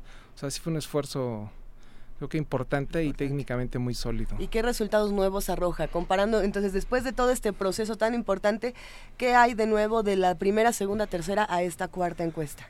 Pues le agregaron, digamos, dos preguntas adicionales. Este, la atención en, en el tema de obstétrico y el abuso sexual en la infancia, cosas que antes no se preguntaban. Entonces, todos los datos son comparables, pero digamos, sí el INEGI dice, bueno, tenemos preguntas nuevas y a lo mejor el dato así crudo, este, pues tratamos de mejorarlo. Entonces sí hay estos dos temas nuevos, pero también las mejoras en todo el proceso de levantamiento. ¿Por qué, eh, por, cómo justifica el INEGI esta encuesta? ¿Por qué la, por qué la hace? ¿Qué, fue lo que dijeron? Pues que el tema de violencia hacia las mujeres en los ámbitos escolar, laboral, comunitario, familiar, de pareja, eh, y creo que aquí participó en el financiamiento, eh, espero estar en lo correcto, el Instituto Nacional de las Mujeres. Entonces, a raíz de que en otros países cuentan con más información sobre el tema de, violencia de género, pues desde, el desde 2003 se levantó la primera encuesta de este tipo. Entonces, digamos, sí es algo muy reciente. O sea, es apenas nuestra cuarta encuesta, ¿no? Entonces, la información la tenemos de los últimos 13 años, no, no tenemos nada más allá. Entonces yo creo que el tema, que aparte también el Instituto Nacional de las Mujeres, pues creo que se crea en el gobierno de Vicente Fox a partir del 2000, entonces eran temas que a lo mejor no estaban tan presentes en la agenda pública, pero que desde, desde el 2000 pues ya lo están. Entonces el INEGI junto con ONU, UNAM, un montón de organizaciones participaron en el, en el diseño conceptual de la encuesta. ¿Y hay más violencia o hay menos violencia? ¿O igual de violencia? En términos generales, eh, bajó un poco en... En términos generales está casi igual que en 2006. Pero, por ejemplo, la violencia física es una de las variables que tú ves y dices, pues esto aumentó fuertemente digamos, en promedio, usando los tres tipos de violencia que mide emocional, física, económica, patrimonial y sexual, está más o menos pareja que en la primera encuesta que se levantó. O sea, no hemos avanzado y en varios temas específicos hemos empeorado. Mm. ¿En qué temas hemos empeorado? En el de violencia física, sobre todo, ahí sí se ve un salto no, no, recuerdo el número de la prevalencia, pero sí aumentó más de 10 puntos porcentuales. O sea, sí se está ejerciendo mayor violencia física contra las mujeres. Inclusive el operativo de campo reporta que ellos tuvieron algunos problemas. Tuvieron este asaltos, agresiones a mujeres y, y, en el y por ahí este tenía anotado el, el total creo que fueron como 485 problemas que enfrentaron las entrevistadoras pero la mayoría fueron de violencia verbal. O sea, que las insultaban o les decían lo que fuera en la calle. Entonces, es interesante que las mismas que van a... la muestra. Exactamente.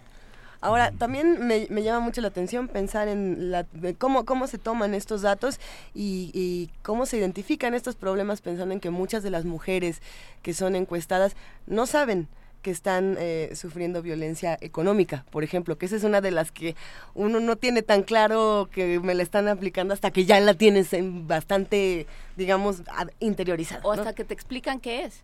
Hasta que te lo explican, hasta que te explican que decirte eh, ciertos insultos son violencia psicológica, que de tocarte de cierta manera es violencia sexual, aunque no te estén haciendo lo que, en fin, eh, es importante pensar en, en, cómo se va a relacionar esta encuesta a futuro con otra con otros asuntos, ¿no? De una manera como lo estábamos platicando al principio del programa interdisciplinaria o transversal, ¿qué va a pasar a partir de estos datos? ¿Cómo, ¿Cómo, eh, se usan? A partir de la información publicada, digamos que es algo muy general que nos dice cómo están los tipos de violencia, en dónde se ejerce y demás.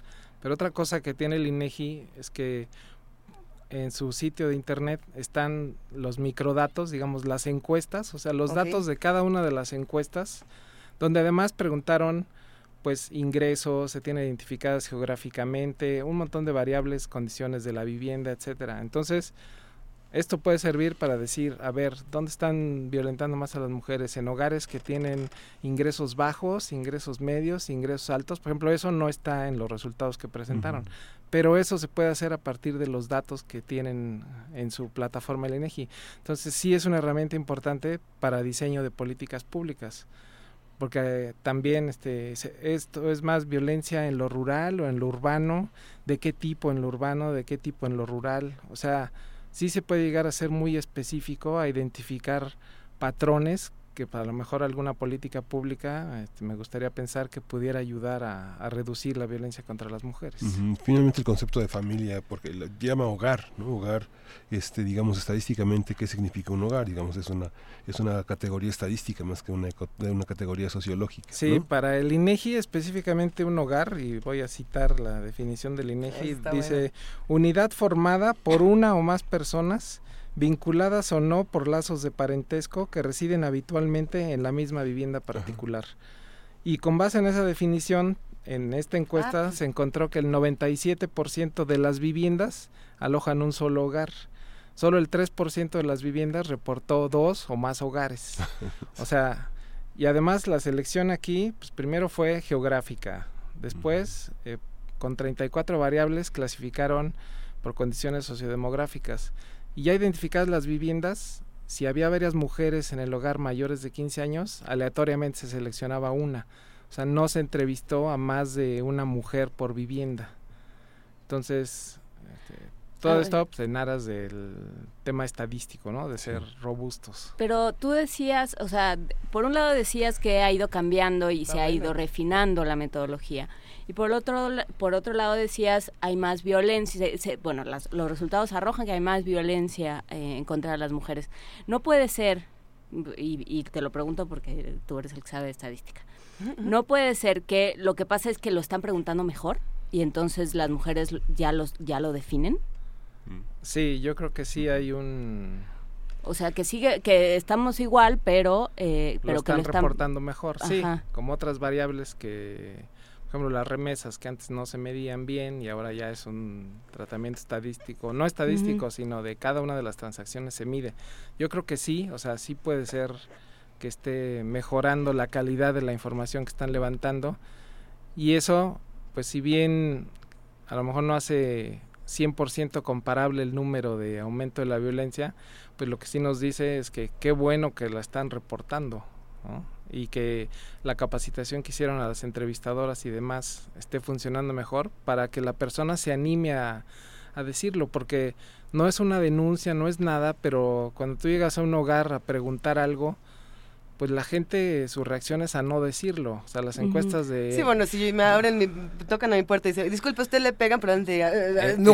exactamente. O preguntas... Es la natural. usted que le importa. Exacto. O preguntas como de usted cuánto gana, pues la gente tiende a subreportar eso para decir, no, pues esta información quizá para qué la van a usar. Le van a decir Hacienda si les digo que gano mucho, ¿no? Entonces, bueno, y mejor el les digo tiende que también gano a cambiarle tantito ahí, ¿no? ¿O no?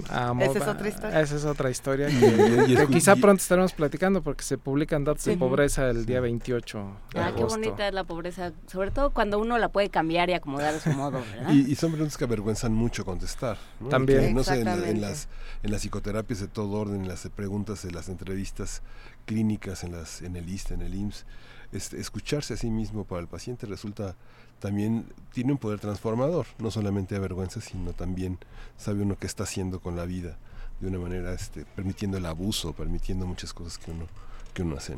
Sí, el INEGI dice en su reporte del operativo de campo que la capacitación fue muy orientada a, la, a sensibilizar a las encuestadoras con perspectiva de violencia de género. O sea, como dice Luisa, pues así, si me abren la, abro la puerta y me preguntan a usted le pegan, pues sería muy difícil que conteste. Pero o que el te preguntes o que te preguntes por qué me dejo. Exacto. Pero la entrevista era, era un proceso largo porque pues tenía que ir este también agarrando confianza las dos, ¿no? O sea, la que entrevista y, a la que le están preguntando.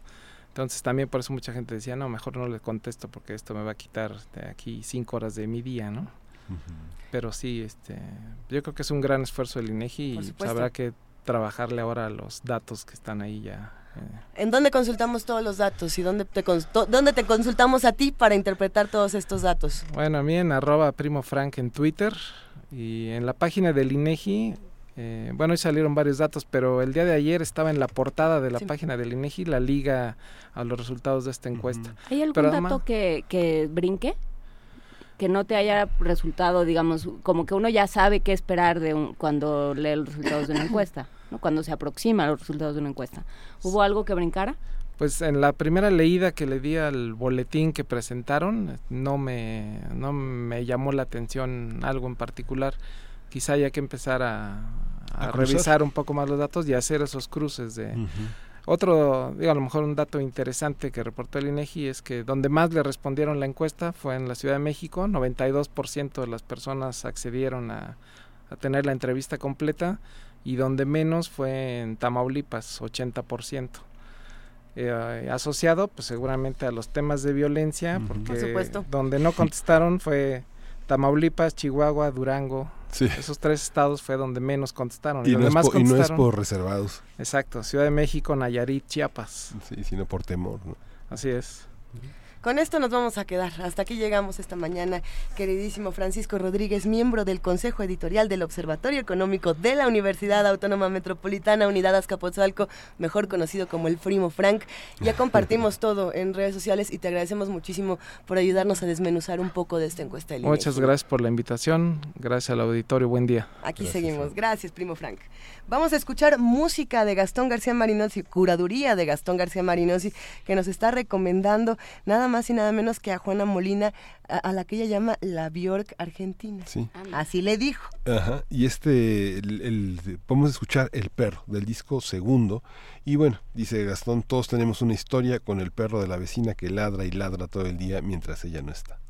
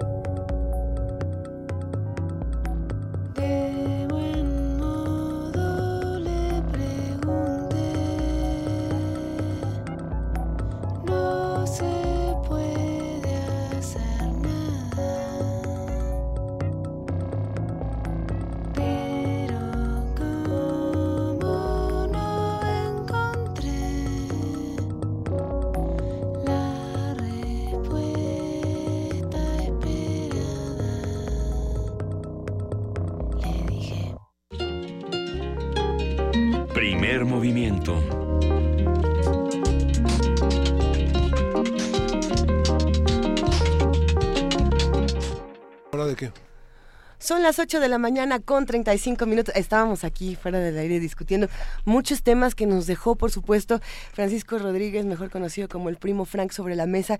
¿Qué pasa con estos resultados? ¿Qué preguntas tenemos que hacer y cuáles no? ¿No? Que eso es algo difícil. Eh, si alguien llegara a tu puerta y te hiciera preguntas tan personales, ¿las responderías? Eh, ¿Te atreverías a hacerlo? Es importante, ¿no? Yo creo que eh, es difícil responder a todo eso. ¿Tú qué piensas, Miguel Ángel? Sí, hay territorios en donde las preguntas que nos hacen son tan movilizadoras porque no se nos ocurren hacérnoslas. Entonces, el, el, hecho mismo de hacernos esas preguntas implica un cuestionamiento interno profundo sobre el significado de lo que está del lugar que estamos ocupando en lo social, en lo emocional, en lo psicológico. Pero también, sin duda, yo creo que eh, forma parte de poner en, dentro de la conversación social, dentro de los eh, dentro de lo que se habla y lo que se discute y lo que se puede decir ciertos temas. ¿no? Este, es muy interesante em, que apenas hasta que dijo, dijo 2006 que se empezó a hacer esta encuesta. 2003. 2003. Eh, y 2000 que se hace el Instituto Nacional, que se instaura el Instituto Nacional de las Mujeres, pero, pero somos un país, somos el país de Pedro Páramo. O sea, el tema de violencia contra las mujeres, de, eh, de hombres ausentes, de eh, familias de diferentes tipos y, y con diferentes eh, tipos de miembros, eh, está, está en nuestras fábulas fundacionales de alguna Sí, manera. Yo tenía un Entonces, amigo que decía que por respeto a su mamá no se atrevía a preguntarle quién había sido su papá.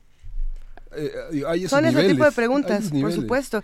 Y, y ahí hay algo que es bien interesante y es pensar que la misma violencia de género eh, no solamente está violentando a las mujeres, está violentando de igual manera a los hombres, eh, obligándolos a seguir modelos desde las fábulas fundacionales que te dicen que tú como hombre tienes que ser misógino, que tú como Ujú. hombre tienes la obligación social de ser el proveedor, el, Ujú. el macho, el alfa, el que lleva, el que hace, el que no ve a los niños, el que se puede ir. Y eso es un tipo de violencia, aunque parezca que es una libertad, que en cierta manera lo es, son estas estas falsas maneras de, de decirte que eres libre, es una libertad de no ser libre, ¿no? Sí. Eso es, es un acto muy difícil de, de descifrar, pero pues en Sí. eso estamos todos. Eh, a esto se puede cruzar con algo eh, de lo que hablaba Miguel Moguel hace algunos días, que él, él es experto en masculinidades, de una serie de eh, estudios que se han hecho sobre cómo los jóvenes, los hombres, entienden eh, lo que es ser macho, lo que es ser hombre, lo que es eh, lo que implica plantarse en una sociedad y crecer y, cumplir una serie de expectativas sociales. Creo que eh, es importante que estas cosas, no, no necesariamente porque todos sepamos todo de todos, pues cada quien tiene derecho a su vida privada, ¿no? Y por supuesto que sí, pero, pero sí para que sepamos qué temas son los que nos deben de preocupar, ¿no? O sea, el hecho de que dos de cada tres mujeres acepten que han sufrido violencia, el hecho de que una mujer salga a trabajar, como es el caso de las encuestadoras del INEGI, Sí. y las y, y sufran violencia, el hecho de que sea algo tan aceptado que ya no se ve, como, como cualquier tipo de violencia, ¿no? Es, eh, nos, nos afecta a todos. Luisa, creo que esto es interesante. De pronto es muy fácil caer en, a mí me importa la violencia contra las mujeres porque soy mujer, o me importa Eh, la violencia contra las mujeres porque yo también tengo hijas. ¿No? No, lo que nos No, ha enseñado, por ejemplo, Miguel Moguel, fue justamente que el feminismo eh, se, se transfiere o se, o se enseña desde- también desde los hombres y que los hombres tienen el mismo derecho a vivir su masculinidad desde el feminismo, que es algo que ya empieza a complicar un poco los conceptos, pero que se pone muy, muy sabroso cuando uno le entra al tema. Eh, cuando hablamos de estos, de estos asuntos, por supuesto que yo recuerdo esta conversación que tuvimos hace ya unos meses con Dima Hatif, Ujú. la directora de Al Jazeera Plus, este medio internacional de, bueno, que ahora ha estado bajo muchos ataques, ¿no? Y ella decía algo que me, me parecía muy interesante, los dos tipos de machismo que se pueden vivir en, en el mundo y que parece que son muy diferentes, pero son el mismo, ¿no? Tenemos a, a la mujer que usa el velo, que usa su burka y que decimos es que la, la escondo detrás de todas estas cosas porque es una cosa y esta cosa es mía. ¿no? Y esa es una forma de decir que las mujeres son cosas y que son pertenencias que, de las que nosotros como hombres disponemos. Eh, quien diga que en México esto es muy diferente porque las cosas no son eh, de la Porque las misma mujeres manera. se puedan vestir como quieran. El asunto, el asunto era decir, a ver, el machismo cómo se ve en Latinoamérica. Yo he visto a una mujer cada vez con menos ropa y de hecho esto salió en una conversación reciente con otra periodista, ya lo platicaremos en otra ocasión. Dice, si la has visto con muy poca ropa, digo, mira qué, qué guapa, es mi esposa, mi chava, eh, la he visto con esta falita chiquitita porque es mía, porque al rato yo me la voy a llevar a mi casa porque es esta cosa que me pertenece. Finalmente es el mismo ejercicio de falsas libertades, ¿no? Y si pensamos que la violencia también se puede disfrazar de libertad, eso es pelos. Y las pequeñas cosas que hacemos en la vida cotidiana, Claro. digamos, a, a lo largo de mi experiencia vital me he dado cuenta cuántas veces uno hiere a alguien diciendo, a ver, quítate, yo lo hago porque lo hago mejor que tú. El Y- y mansplaining, sí, así es, lo una, es una cosa que uno en vez de sumarse a la ayuda o incorporarse de una manera más colaborativa a la ayuda, uno hace a un lado a las personas, mujeres, niños, adolescentes, O, o creyendo que uno eso se ve mejor, ¿no? en la crianza también, ¿no? Este, yo soy mujer y yo sí lo sé hacer. Sí. Eso es violentar a los hombres, por supuesto, decirles, tú no, tú no le puedes cambiar los pañales porque no lo vas a saber Contigo no se hacer". duerme.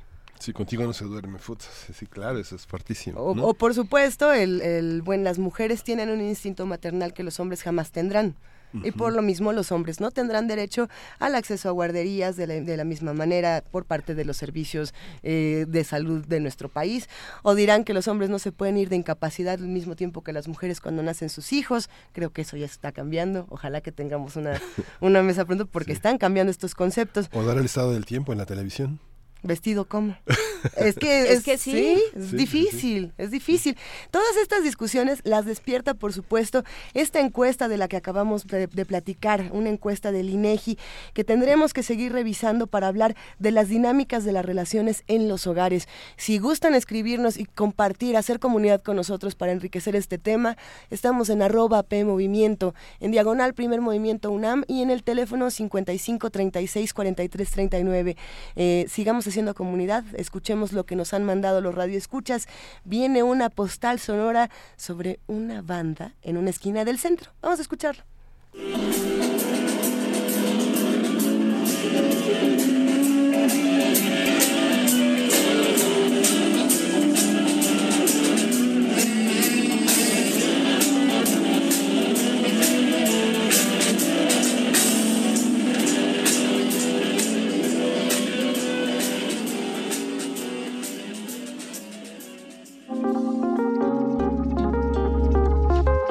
Primer movimiento. Hacemos comunidad.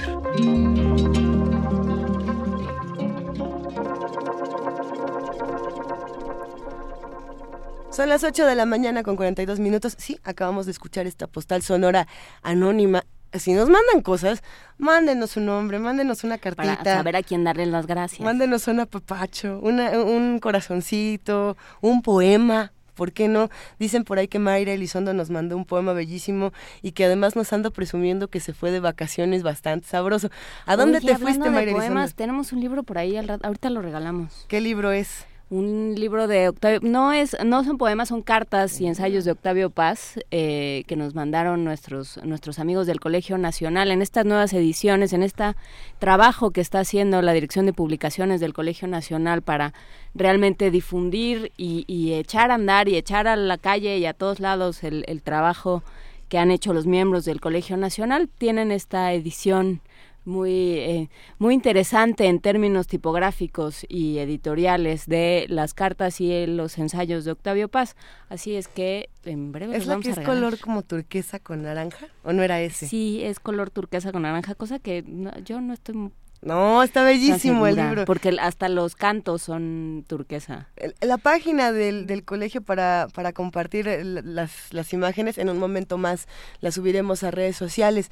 Vamos a escuchar ahora la postal sonora de Mayra Elizondo hablando de poemas y para que vayamos volando por el libro y en un momentito más lo regalemos. Abrazote para Mayra Elizondo, esto es Mi Aliento.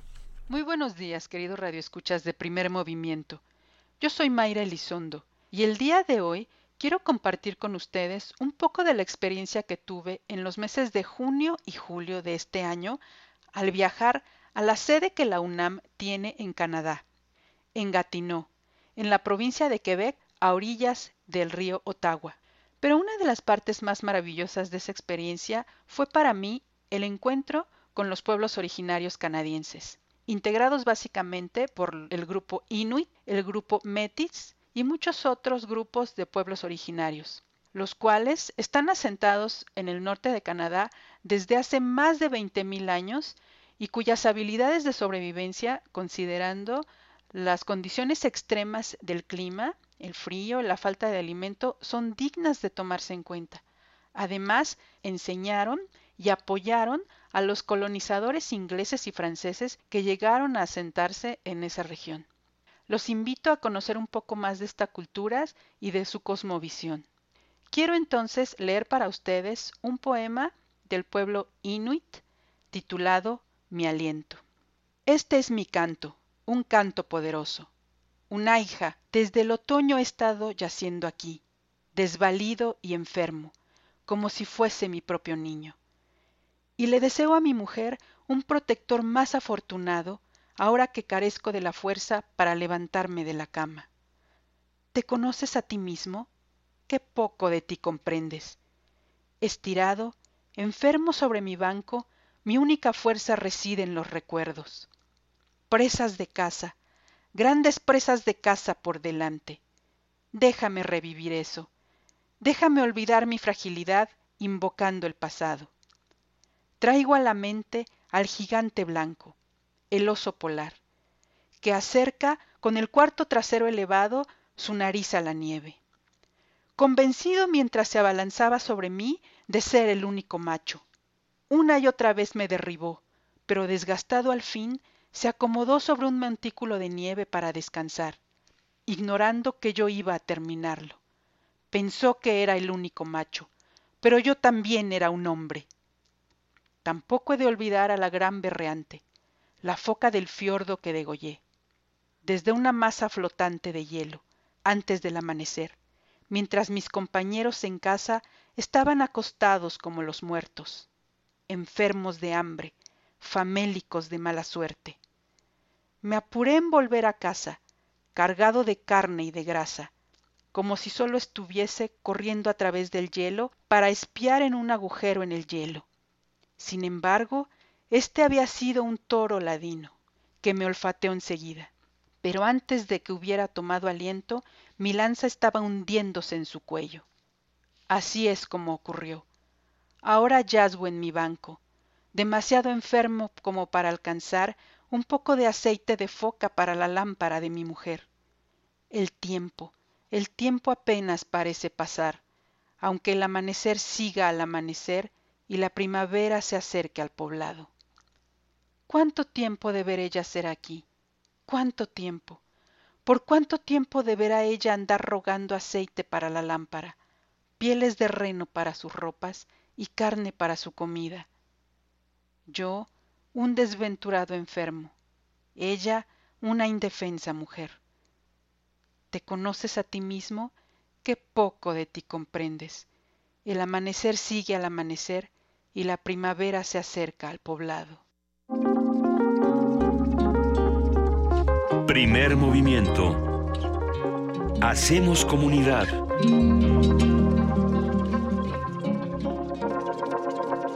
Gracias Mayra Elizondo, te mandamos un gran abrazo. Todo el equipo de primer movimiento aquí te aplaude y te pide que mandes otra postal lo más pronto posible. A todos los que quieran mandarnos postales, recuerden que estamos en primermovimientounam.gmail.com. Ahí es a donde nos pueden mandar los archivos de audio y nosotros les podemos mandar cosas a través de nuestras redes sociales que vamos a regalar esta mañana, Juana Inés. Ay, nada más. Este, es que me quedé leyendo Octavio Paz, entonces, a ver, eh, tenemos, eh, tengo aquí en las manos eh, cortesía del Colegio Nacional, que acuérdense que es de todos nosotros y podemos ir a visitar el día que queramos. ensayos y cartas de Octavio Paz. Octavio Paz, Los signos en rotación, dirigido por Marillose Paz. edición ensayo de Malva Flores y la asesoría de ni más ni menos que Adolfo Castañón, uno de nuestros grandes críticos y de nuestros grandes Virgilios de, la literatura mexicana, ¿no? Cómo ha guiado Adolfo Castañón no solo a lectores, sino a autores y a jóvenes eh, que aspiran a ser escritores y a trabajar en este bonito mundo de las letras. Entonces, bueno, pues es un, es un volumen que incluye eh, un ensayos, por ejemplo, de, de Ramón Chirau, de Mi Rodríguez Monegal, de Tomás Segovia, de Benito Milla, de Adolfo Castañón, y una serie de cartas entre Octavio Paz y Tomás Segovia, entre eh, Octavio Paz y Roberto Fernández Retamar, em, Octavio Paz y Arnaldo Orfila, el legendario... Eh, editor de, del Fondo de Cultura hasta que se le dio por publicar Los Hijos de Sánchez y entonces le invitaron a abandonar el recinto. y fue que fundó Siglo XXI. Sí. Eh, y bueno, Arnaldo Orfila, Octavio Paz, hay un montón de textos que vale la pena conocer y vale la pena conocer para conocer mejor a Octavio Paz y a buena parte del pensamiento que se dio alrededor suyo. Eh, lo vamos a regalar a quién? Por teléfono 55 36 43 39 un verso de un verso de, paz. El que más les guste. Ándale. Aquí nosotros hemos nos hemos aventado dos que tres en versión karaoke. Sí. Verdad haciendo imitación y todo. No la vamos a hacer en este momento pero nos encantaría que nos llamaran y que nos contaran de, de sus versos que nos platicaran anécdotas relacionadas con esta literatura.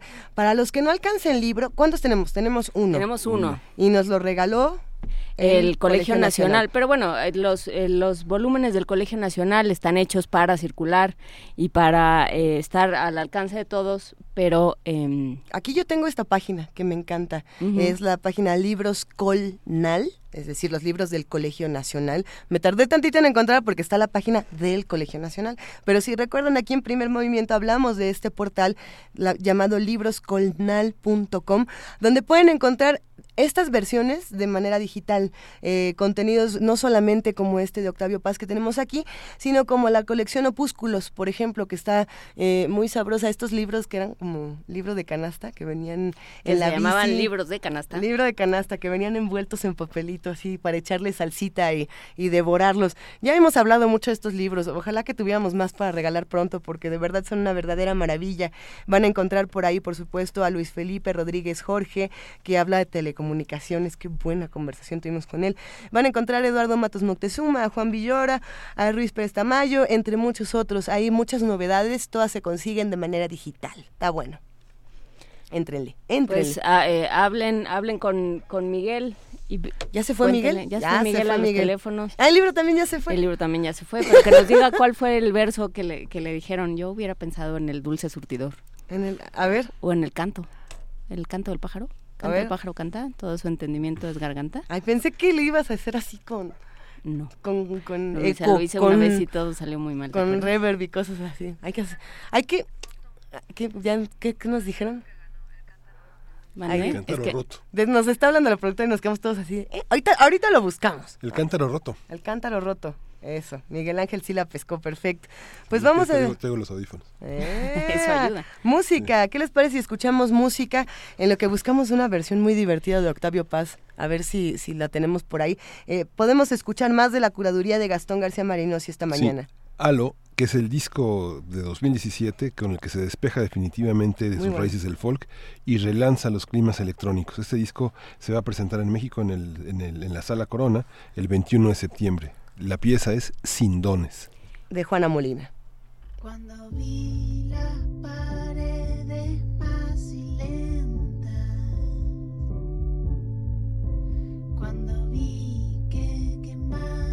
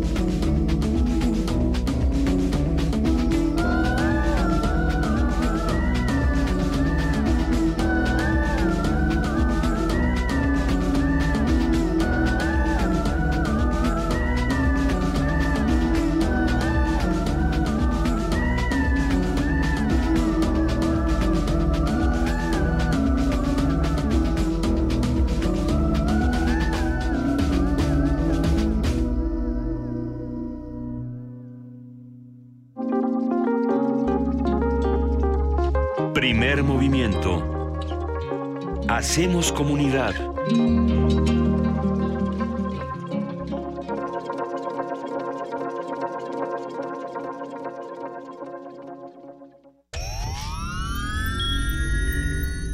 Tienes las ideas, tienes el talento, tienes la disposición, pero te faltan los medios. ¿Has tocado las puertas suficientes? ¿Has buscado las puertas suficientes? Siempre habrá alguien dispuesto a premiar tu iniciativa y trabajo duro. ¿Buscas una beca? ¿Un premio nacional o internacional? ¿Un financiamiento? Solo necesitas la orientación correcta. Bécame mucho. Toga y birrete para economías en decadencia. Miércoles, 20:45 horas, por el 96.1 de FM. Radio UNAM.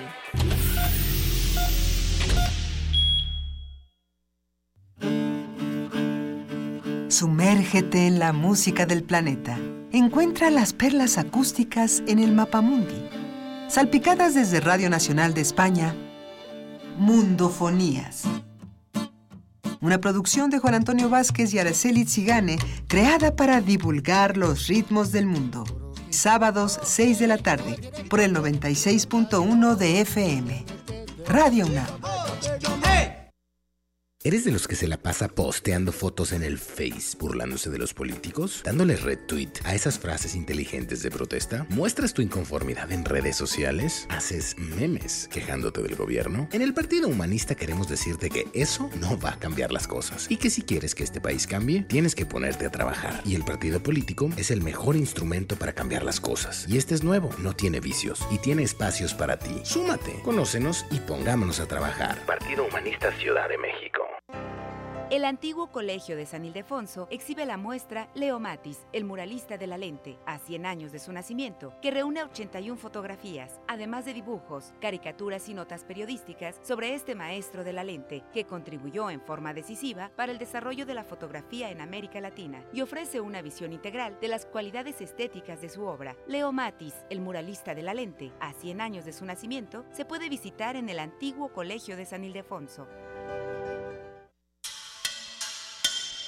Imagina verte forzado a separarte de tus hijos, ser exiliado de tu hogar y quedar en completa soledad y castigo. Sin oficio ni beneficio.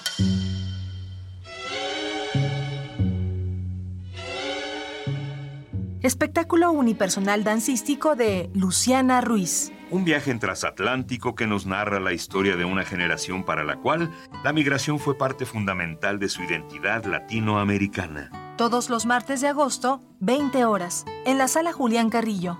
Entrada libre. Radio UNAM, experiencia sonora. Más vale bueno por conocido que malo por no leer. La UNAM te invita a la primera Feria Internacional del Libro Universitario, un evento 100% universitario para disfrutar de la oferta editorial de América Latina y España.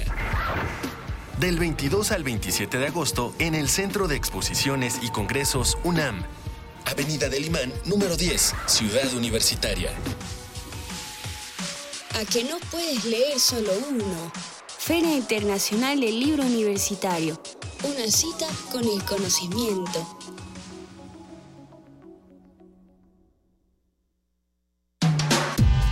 Primer movimiento. Podcast y transmisión en directo en www.radiounam.unam.mx.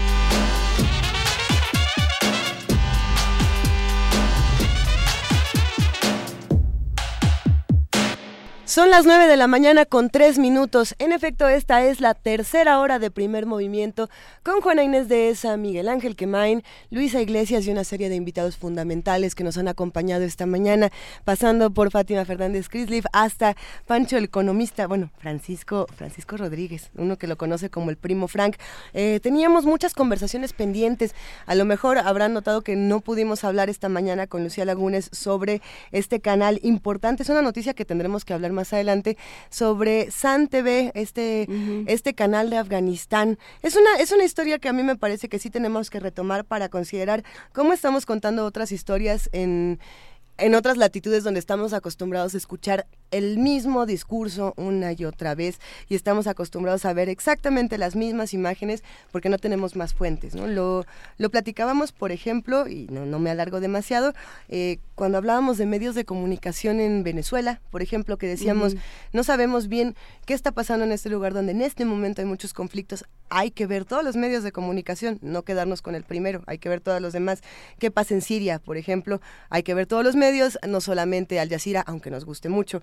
¿Qué está pasando en Francia? ¿Qué está pasando precisamente en Afganistán? Yo creo que el esfuerzo de, de San TV, un canal hecho por mujeres para mujeres, es algo a lo que te- le tendremos que dar seguimiento entre todos. Lo compartimos en, en redes sociales más adelante. Y hay que ver porque eh, creo que una de las discusiones más interesantes, por lo menos eh, desde el lado de México, que han surgido de esta de eh, la- los terribles acontecimientos de la semana pasada en Charlottesville, en Virginia, de- Sí. donde se enfrentaron, eh, pues seres que, que eh, que utilizaban una serie de símbolos pertenecientes a los grupos supremacistas blancos y al nazismo.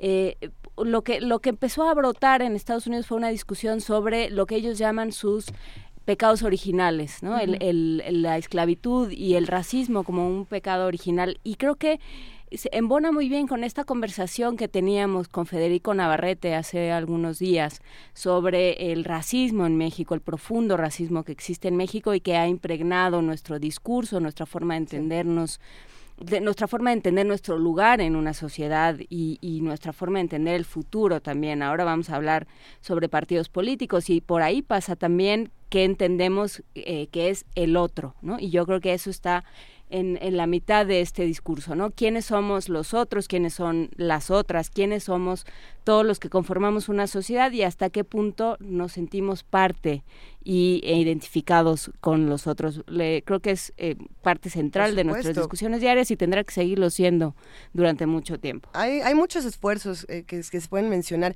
eh, para hablar sobre otras narrativas, como es el ejemplo de San TV, como es el ejemplo en México de, de las luchadoras que uno puede ver en Rompeviento, ¿no? que son estas mujeres periodistas que entran a un espacio desde el feminismo para las mujeres, pero que también están buscando eh, que los mismos hombres se integren y que se eh, el contexto ¿no? para hacer un México feminista. Es interesante, luego lo seguiremos discutiendo. Eh, Yo nada más quería mencionar de esta conversación que tuve el privilegio de, de tener con Yumana Haddad, la, escritora árabe que está visitando nuestro país, que ha estado toda esta semana y que el domingo estuvo en el Museo Tamayo.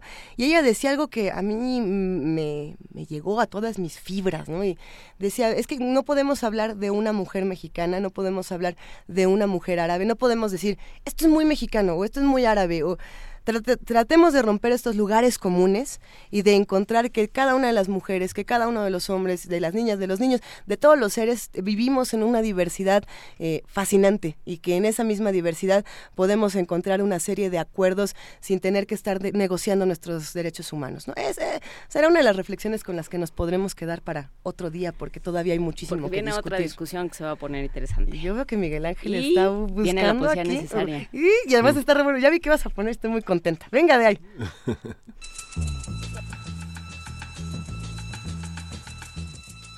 Es hora de poesía necesaria.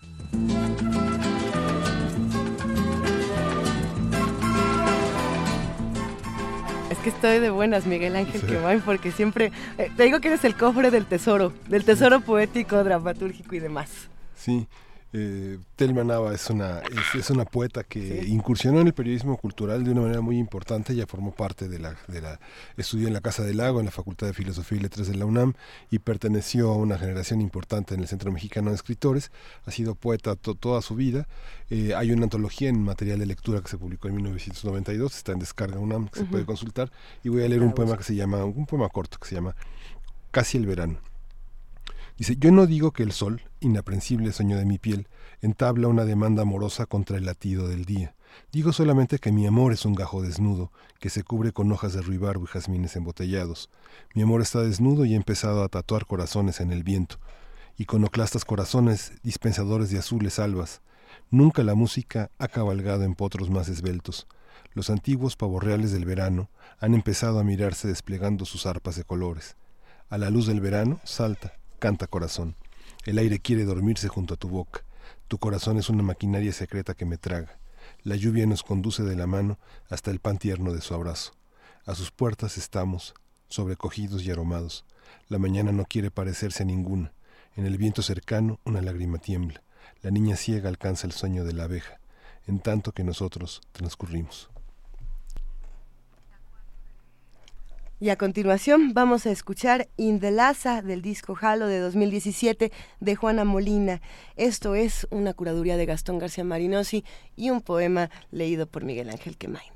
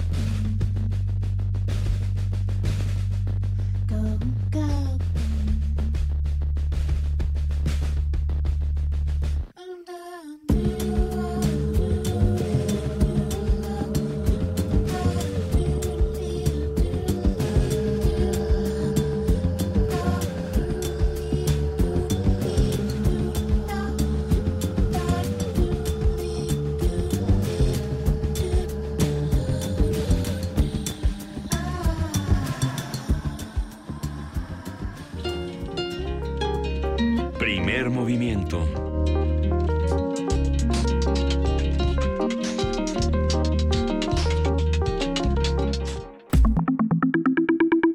La mesa del día.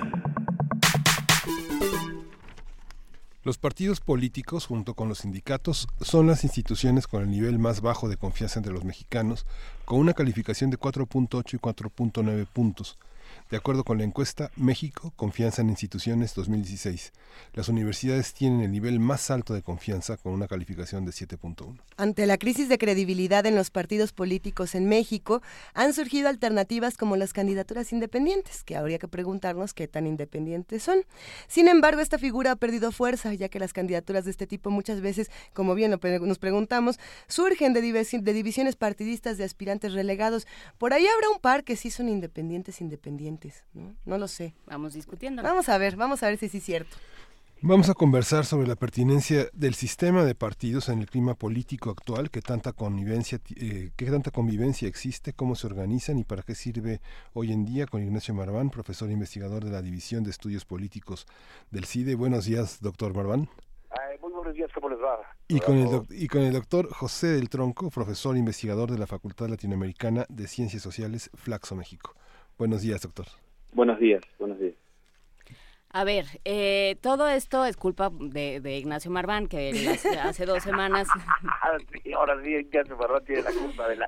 de la Ignacio Marván tiene la culpa de todo. No, en realidad no, es un tema que hemos estado, al, al que, al que eh, se vuelve de manera circular cada vez que se habla de, de partidos políticos y por supuesto estamos en, en pre, pre, pre campañas desde más o menos como desde hace tres años, años, sí. y entonces estamos discutiendo para qué queremos los partidos, cómo los queremos, para qué nos sirven y no solo en México, se está discutiendo a nivel eh, mundial y en América Latina y de diferentes maneras y desde diferentes lados qué hacemos con este sistema de partidos. Sobre todo se quejan aquellos que luego quieren entrar al sistema de partidos y competir con este mismo sistema. Entonces, bueno, ¿qué es lo que sucede aquí? ¿Cómo entendemos? ¿Para qué sirven los partidos políticos? ¿De dónde salen, Ignacio Marván?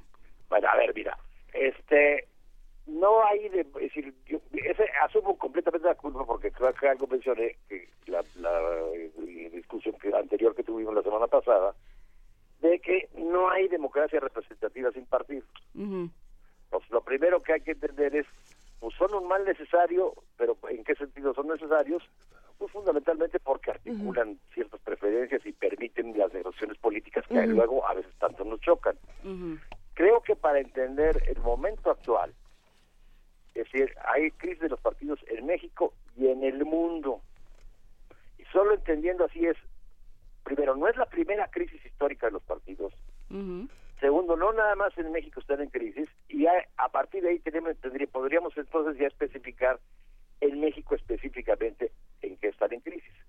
Creo que el problema, eh, digamos, que se comparte en todos lados, por una parte es una excesiva, por los sistemas del- electorales, personalización de la política. O sea, no nada más el presidencialismo, sino también los primeros ministros y demás eligen a una persona, son elecciones ocultas de una persona, por más que se vote por un partido, están votando por fulano de tal para, para ministro, por, por una señora para ministra. Hay una elección eh, personalísima de la política y el poder ejecutivo está concentrando, está concentrado, digamos, el, el- el ejercicio del poder. En segundo lugar, este, la crisis de los partidos también consiste en que tenemos una sociedad cada vez más compleja. En la segunda mitad del siglo XX teníamos una sociedad, pues, obreros, empresarios, campesinos, con sectores sociales muy articulados, clases medias de alguna manera eh, definidas, y era relativamente fácil representarlas. A partir de los 90, digamos, con toda la complejización, la globalización, la, la, la mercadización y del- de, la economía, etcétera, etcétera, pues se multiplicaron las identidades y los grupos sociales y no es tan fácil, pues había antes partidos de clase. ¿De qué- nos dice hoy un partido de clase? Teníamos, por ejemplo, en México en los 70s, 80s, muy bajo siempre, pues, pero con un 25% de trabajadores sindicalizados. Ahorita no llegamos ni al 10. Entonces se hizo más compleja la, la sociedad. Y tercero, que aquí es donde lo, que hay, eh, creo que es uno de los puntos clave de la crisis de los partidos, en lugar de ser, es decir, ante esta dificultad de representar, se volvieron más bien agentes de gobierno más que representantes de la sociedad. Y entonces el papel que cumplen los partidos es o legitimar a quien está en el poder o criticarlo. Y en ese sentido, pues se alejan realmente de representar a la sociedad y pues tenemos los fenómenos, claro. No es la primera vez este que hay este tipo de crisis. lo hubo en el siglo XIX de los partidos de notables, el sufragio universal los llevó a partidos de masas, lo hubo en el, este, en el, a, principios del siglo XX, a finales del siglo XIX y principios del siglo XX, pues hubo una serie de demandas y movimientos este, de la sociedad por, por más democracia, pues que son incluso los que están renaciendo ahorita, que son los referéndums, las elecciones primarias, los candidatos independientes, eso no es nuevo, eso su- sucedió a finales del siglo XIX y a principios del XX. Luego tenemos un momento, digamos, de cierta estabilidad en la, en la posguerra y actualmente, insisto, estamos en esa, en esa triple, triple problemática, una sociedad difícil de representar, partidos, digamos, enganchados, este, que, que- que no representan a la, a la sociedad y enganchados más en criticar o avalar al gobierno y separados completamente de la sociedad. Entonces volvemos a tener demandas de ma- pa- democracia directa o semidirecta, plebiscitos, referéndum, de independientes, eh, eh, pero en un momento que no, ahorita no podemos ver realmente cómo, cómo salimos de esa crisis. ¿eh? Y si le agregamos en México el dinero, ya no solo el público que estamos discutiendo esta semana, sino los dinerales privados que entran ocultamente, pues entonces ya entendemos más bien. Este, y las negociaciones en los, en los, eh, digamos, de la partidocracia, pues ahí vamos a entender ya más bien el desprestigio de los partidos políticos en México, ¿no? Exactamente. Eh, bueno, hay que hay que decir que esto no es como el tenis, no se tiene que esperar uno para que le pegue el otro, sino que adelante eh, los dos. José del Tronco, ¿cómo ves esta esta reflexión? ¿Qué hacemos con los partidos? ¿Qué has visto tú? Yo eh, diría que en términos generales coincido con el, con el diagnóstico de, de Ignacio. Me gustaría quizás avanzar en un par de hipótesis tratando de explicar por qué sucede esta sensación de crisis de representación o de desencanto profundo con el accionar de los partidos. De alguna forma creo que, que Nacho las esbozó, pero voy a tratar de, de digamos, de- de presentarlas de una manera un poquito más, más eh, profunda. La primera creo que tiene que ver con la economía política, es decir, eh, en las últimas dos o tres décadas, como bien decía Ignacio, un poco a partir del proceso de globalización, el, eh, el- las oportunidades, el ingreso, la riqueza en general ha sufrido un proceso de concentración eh, en todas las democracias, tanto en las consolidadas como en las más recientes. El proceso de concentración de la riqueza creo que tiene un impacto sobre, sobre el proceso mismo de representación. Es decir, antes los, los partidos políticos, de hecho desde su surgimiento, como vehículos a través de los cuales los ciudadanos, eh, en la democracia de masas, digamos, la mayoría de los ciudadanos, podían eh, traducir sus demandas y sus intereses en decisiones. Es decir, los partidos políticos eran aquellos eh, que servían como correa de transmisión, como intermediarios de los intereses de los ciudadanos y de alguna forma el sistema político intentaba traducir o transformar esas demandas eh, en decisiones de gobierno. Lo que creo que, que ocurre hoy es que hay sectores a partir de este proceso de concentración de la riqueza que no necesitan de los partidos, no necesitan de ese vehículo de intermediación para llegarse hasta la antesala eh, de las oficinas donde se toman las decisiones y lograr inducir, lograr convencer o lograr, o lograr negociar con los tomadores de decisión las políticas que hay que llevar adelante. Es decir, creo que tenemos actores bastante poderosos que tienen la capacidad de allegarse hasta esos lugares eh, y lograr que las políticas en términos generales representen sus intereses. ¿Qué queda para los para el ciudadano de a pie o para el ciudadano común? Quedan los partidos políticos, pero en realidad los partidos políticos están bastante lejos, bastante distantes eh, de la realidad de los ciudadanos. Por lo tanto, lo que yo diría es que no veo tanto una crisis de representación, creo que efectivamente algunos algunos grupos están logrando ser muy bien representados, me parece que lo que veo es una crisis de intermediación.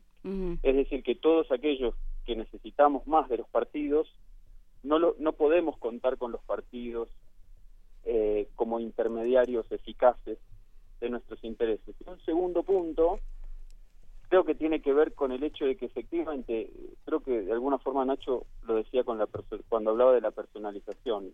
Si uno analiza todas las encuestas de opinión pública a nivel nacional e internacional, los ciudadanos tienden a confiar más eh, en instituciones ejecutivas, en el gobierno o en los presidentes, mucho más que en instituciones deliberativas o colegiadas, como día, son ¿no? En el ejercicio del poder administrativo está el día a día con la relación entre gobernantes y gobernados. ¿no? es muy difícil hacerle rendir cuentas a los parlamentarios o a los eh, miembros de los partidos políticos. Es más fácil hacerle rendir cuentas al, al gobierno como mínimo el día de la elección, ¿no? Es decir, uno identifica en el, en el jefe del Poder Ejecutivo el responsable de los éxitos o los fracasos de la política pública. Y los partidos, que además están distantes del ciudadano, comienzan a perder contenido para el ciudadano mismo, porque uno no puede hacerles rendir cuentas y además esos partidos, al estar distantes, tampoco son buenos vehículos para nuestros intereses. Por lo tanto, creo que parte de la crisis o del desencanto con los partidos tiene que ver con, con esos elementos. Eso quiere decir que tampoco los, los legisladores son un buen intermediario para este para satisfacer las demandas de los, de los ciudadanos. Es que los legisladores también, es decir, eh, eh, la- eh, los legisladores son parte central en el sistema representativo.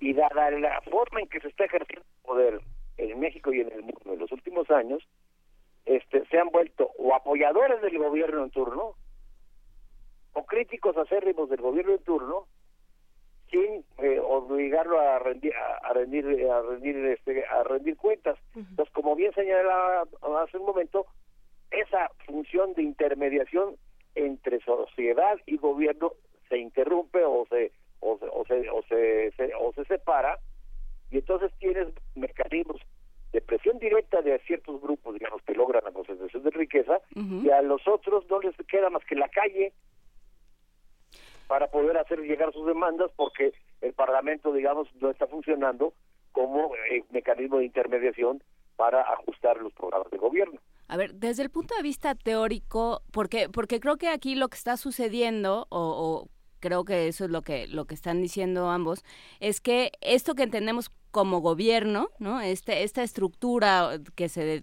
tendría que dedicar a administrar y organizar esta sociedad y que eh, nosotros elegimos, vamos a ponerlo así, ya no nos vamos a meter en Honduras, em, está atravesada por el sistema de partidos. O perteneces a uno, perteneces a otro y, o, y, y pones los intereses de uno o de otro por delante de los intereses de aquel eh, que, te, que te votó, aquel que te, que te eligió.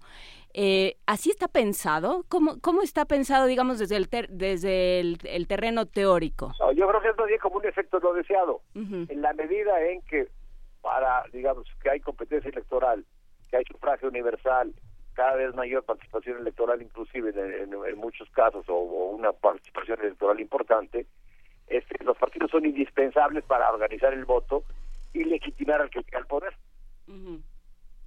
no es que los partidos compten, digamos, desde el ejercicio del poder, sino se vuelven más bien incluso dependientes de ese ejercicio del poder y en la medida en que dependen de ese ejercicio del poder, dejan, digamos, de, de ser un mecanismo claro de intermediación entre, ciudad- entre la sociedad y, eh, y, y, y de representar a la sociedad frente al gobierno y se vuelven más bien o parte del gobierno o parte crítica del gobierno sin dar esa articulación este de, de intermediación entre sociedad y gobierno. Así lo veo yo. Ahora, me da con el público porque estamos súper teóricos, súper académicos, pero desgraciadamente así es. Es muy fácil hablar mal de los partidos, este, pero también hay que entender este el, la- la- el momento complejo en el que estamos viviendo y que acentúa los defectos de los partidos. A ver, eh, José del Tronco, eh, así es, o sea, ¿qué, es lo que, ¿qué es lo que pasa que los partidos empiezan a permear todo y que por lo tanto se empieza a volver tan sencillo pensar en, digamos, una solución sencilla a un pro- o aparentemente sencilla a un problema que no lo es de quitemos a los partidos? Sí, creo que no hay soluciones sencillas para problemas complejos. Claro que no. Eh, eso, es, eso es lo primero que hay que hacer notar. Lo segundo es que me parece que en el caso mexicano puntualmente sí vivimos de manera clara una democracia partidista, es decir, una democracia donde los partidos tienen un protagonismo central, eh, tanto en el, en el proceso de representación como de toma de decisiones. En tal sentido, dado el, el, el papel central que tienen los partidos, es, es mucho más fácil entonces identificarlos como uno de los culpables de los bajos desempeños institucionales, económicos o sociales, es decir, en la medida en que tienen una responsabilidad fundamental, pero además ocupan un papel central en ese proceso, uno puede atribuirles, eh, digamos, buena parte de la responsabilidad eh, de los males. En especial, en especial porque, como, como hablaba con algunos colegas el día de ayer, yo creo que esto también eh, se mezcla con lo que la sociedad que vive momentos complicados en términos políticos, en términos económicos y sociales, ve como el dinero público que está destinado a la labor de los partidos. Es decir, uno, yo creo que toda democracia, toda democracia, no solo la mexicana, eh, eh, es cara. ¿Cara en qué sentido? Es decir, cuesta mucho sostener un régimen político que se hace cargo del encapsulamiento de los conflictos eh, a través del- del- de la vigencia del Estado de Derecho y de forma pacífica. Resolver conflictos de forma pacífica y darle voz a todos los que tienen algo para decir, que finalmente, en términos, digamos, muy pedestres, eso es la democracia, cuesta dinero. El tema es no tanto lo que cuesta, sino lo que obtenemos como rendimiento social, político, institucional, económico a partir de ese gasto. Yo creo que lo que los ciudadanos están cuestionando no es solo lo que se gasta, es lo que se obtiene a cambio de ese gasto. Y en ese sentido, me parece que, y, y en esto la democracia favorece, digamos, mayores niveles de transparencia, mayores niveles de acceso a información. El ciudadano es un ciudadano más sofisticado que el ciudadano del siglo XX, tiene capacidad de acceder a esa información, de procesar esa información y por lo tanto es evidente que, que la actitud resultante de ese acceso a la información y de esa falta de rendimiento sea crítica. Yo no veo un problema en una actitud crítica de los ciudadanos cuando hay bajo desempeño institucional. Vería un problema si no hubiera esa actitud crítica. Claro. Ahora, volviendo a tu pregunta y para cerrar, yo creo que no hay, el día que haya mejores alternativas que los partidos para ejercer la función de intermediación y representación, es muy probable que adoptemos eh, esas nuevas instituciones o esas nuevas organizaciones. Por lo tanto, lo que nos queda ahora es mejorar la actividad de los partidos, por supuesto a través de la exigencia de cuentas, por supuesto a través del control y por supuesto también a través de la participación. Eh, esto que se dice fácil y no es tan fácil, porque para participar hay que tener recursos, hay que tener tiempo, hay que tener interés, eh, hay que tener eh, información, yo creo que es la clave. No creo que sea bueno eclosionar el sistema de partidos y pensar que quitando los partidos de lado el sistema político mexicano va a ser más eficaz. De hecho, en todos los lugares donde sucedió, en todos los lugares donde las crisis de los sistemas de partido dieron lugar al surgimiento eh, de líderes más o menos populares, a la larga, eh, a la larga el, el- el experimento no fue del todo positivo. Por lo tanto, me parece que se trata de mejorar este sistema más que de cambiarlo, por lo menos por ahora, mientras encontremos mejores alternativas. A ver, yo, yo creo que al principio de la discusión de José se apuntaba, podríamos apuntar ya hacia, hacia un punto muy específico de la, de la crisis o de la problemática de los partidos en México. Los partidos en México tienen, están excesivamente protegidos en lo jurídico, en lo económico, entonces no tienen, tienen una cosa que se llama el registro de partido político nacional, en donde es realmente una patente de corso corporativa, en donde no estás, digamos, sujeto a presiones para cambiar y, ajustarte, pues porque tienes aseguradas posiciones, posiciones y, y- y recursos y acceso a cierto tiempo a procesos de toma de decisiones que no te amenaza, es decir, que no te, que no es, no te genera ningún incentivo ni ninguna necesidad así como obligatoria de abrirte a la sociedad y, y replantearte, porque toda la estructura jurídica de los famosos registros de partidos con políticos registro nacional, pues te dan, digamos, una patente para que puedas hacer lo que se te pegue la gana. Y eso está en la ley, eso, digamos, es la manera en que organi- organizamos a nuestros partidos políticos desde 46 y luego posteriormente, ya de una manera abierta, igual que a los sindicatos de los años 30, en donde casi, casi, digamos, son, le das el monopolio de la representación. Ah, supuestamente con mucha presión y lo que sea, se abrió, por ejemplo, a candidatos independientes. Pues es un martirio llegar a ser, si realmente es una gran hazaña llegar a ser candidato a presidente, a, a- a- a candidato independiente cuando vas a competir a nivel nacional. O sea, son los 800, eh, 800 eh, sí, son como eh, 800, casi un millón de firmas es lo, que necesitas, lo que significa eso de recursos, de presencia en un tiempo determinado. Entonces, eso no es amenaza para que los partidos se abran a la hostal, ¿eh? Sí, exacto.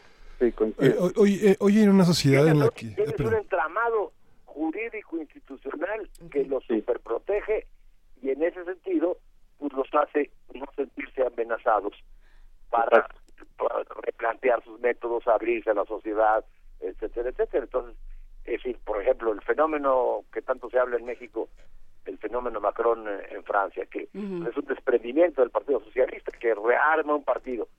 Si nosotros observamos cómo es el sistema de partidos en, en Francia, pues no tiene esta estructura corporativa anquilosada, sino que es un sistema muy abierto a la sociedad que te permite ese tipo de movilidades para ser más representativo. A ver, entonces creo que aquí hay una eh, distinción interesante. Los partidos, el sistema de partidos eh, es un mal necesario, creo que eso es lo que en lo que han coincidido los dos, son- es un mal necesario en lo que decía José el Tronco, encontramos otra manera mejor de, eh, de que haya una intermediación entre las personas y las decisiones que se toman para gobernar. De acuerdo. Sería bueno saber qué pasaría después. Ahora, como lo estamos haciendo en México, nos está saliendo muy mal. Tú hablabas al principio, eh, y, y me gustaría saber qué opina José el Tronco de financiamiento, ¿no? Este ha estado en, en todos lados. Ayer Roberto Gil Suárez se, eh, se desgarraba las vestiduras, que yo no sé de qué ha estado viviendo últimamente, pero se desgarraba las vestiduras porque qué barbaridad, qué cantidad de dinero. Yo no sé dónde Del estaba, negocio insisto. familiar, tienen un, tienen un pequeño comercio familiar. Una herencia, seguro, porque ahora todos, todos somos herederos. A ver, si me refiero a lo del financiamiento, de veras, que se- son una bola de, de- de hipócritas. No, hombre, ¿tú También to- toma- tomémoslo con, tomémoslo con seriedad. En la mayoría de los sistemas políticos del mundo predomina el financiamiento público y si no es que es exclusivo. Ujú. Estoy de acuerdo en que se acaba de aprobar los 7 mil millones de pesos, que nos parece un exceso, pero sinceramente se puede reducir y ahí no está el problema.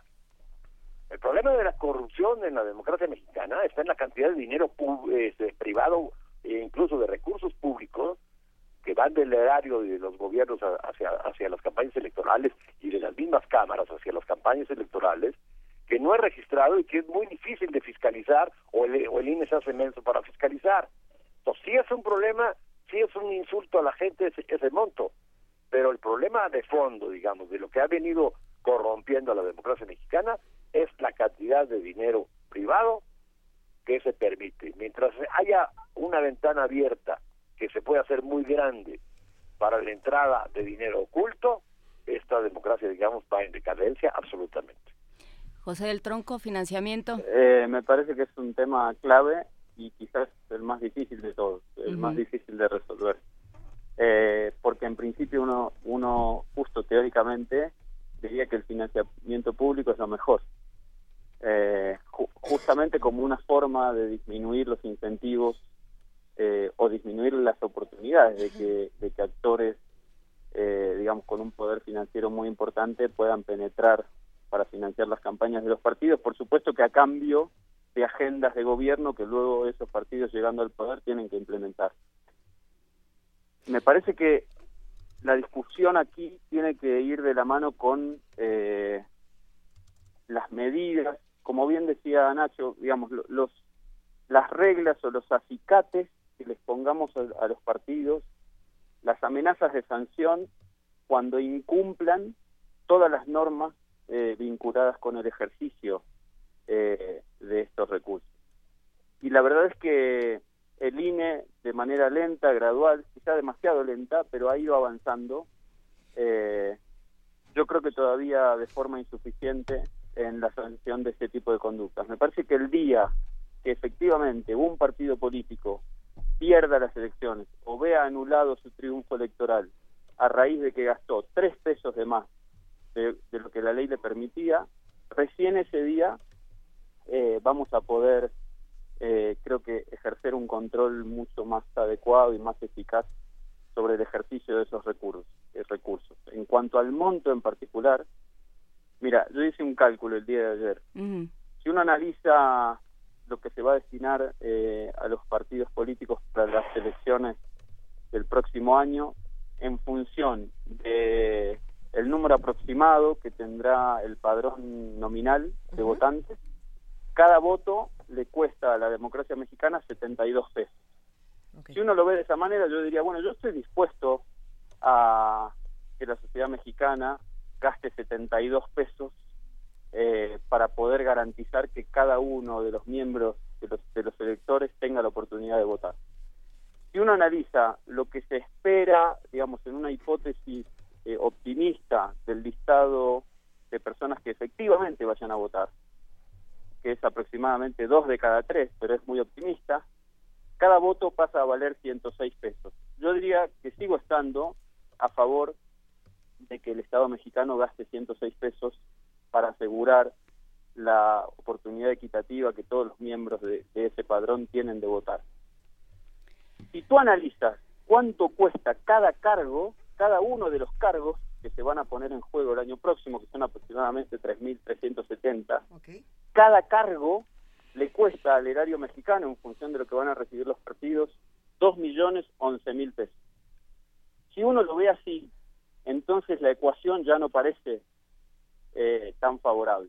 ¿no? Es decir, debemos dedicar 2 millones de pesos para asegurarnos cada una de las elecciones o las elecciones de cada uno de los cargos que se van a poner en juego en el año 2018. Creo que es una pregunta abierta, yo no tengo la respuesta. Pero si no, pero sí viviéramos- es muy bien, muy bien dimensionada, ¿eh? si viviéramos en una democracia eh, con niveles de bienestar más generalizados y más altos, creo que este sería un lujo que nos podemos dar. El problema es que hay más del 50% de los mexicanos que están viviendo bajo la línea de pobreza.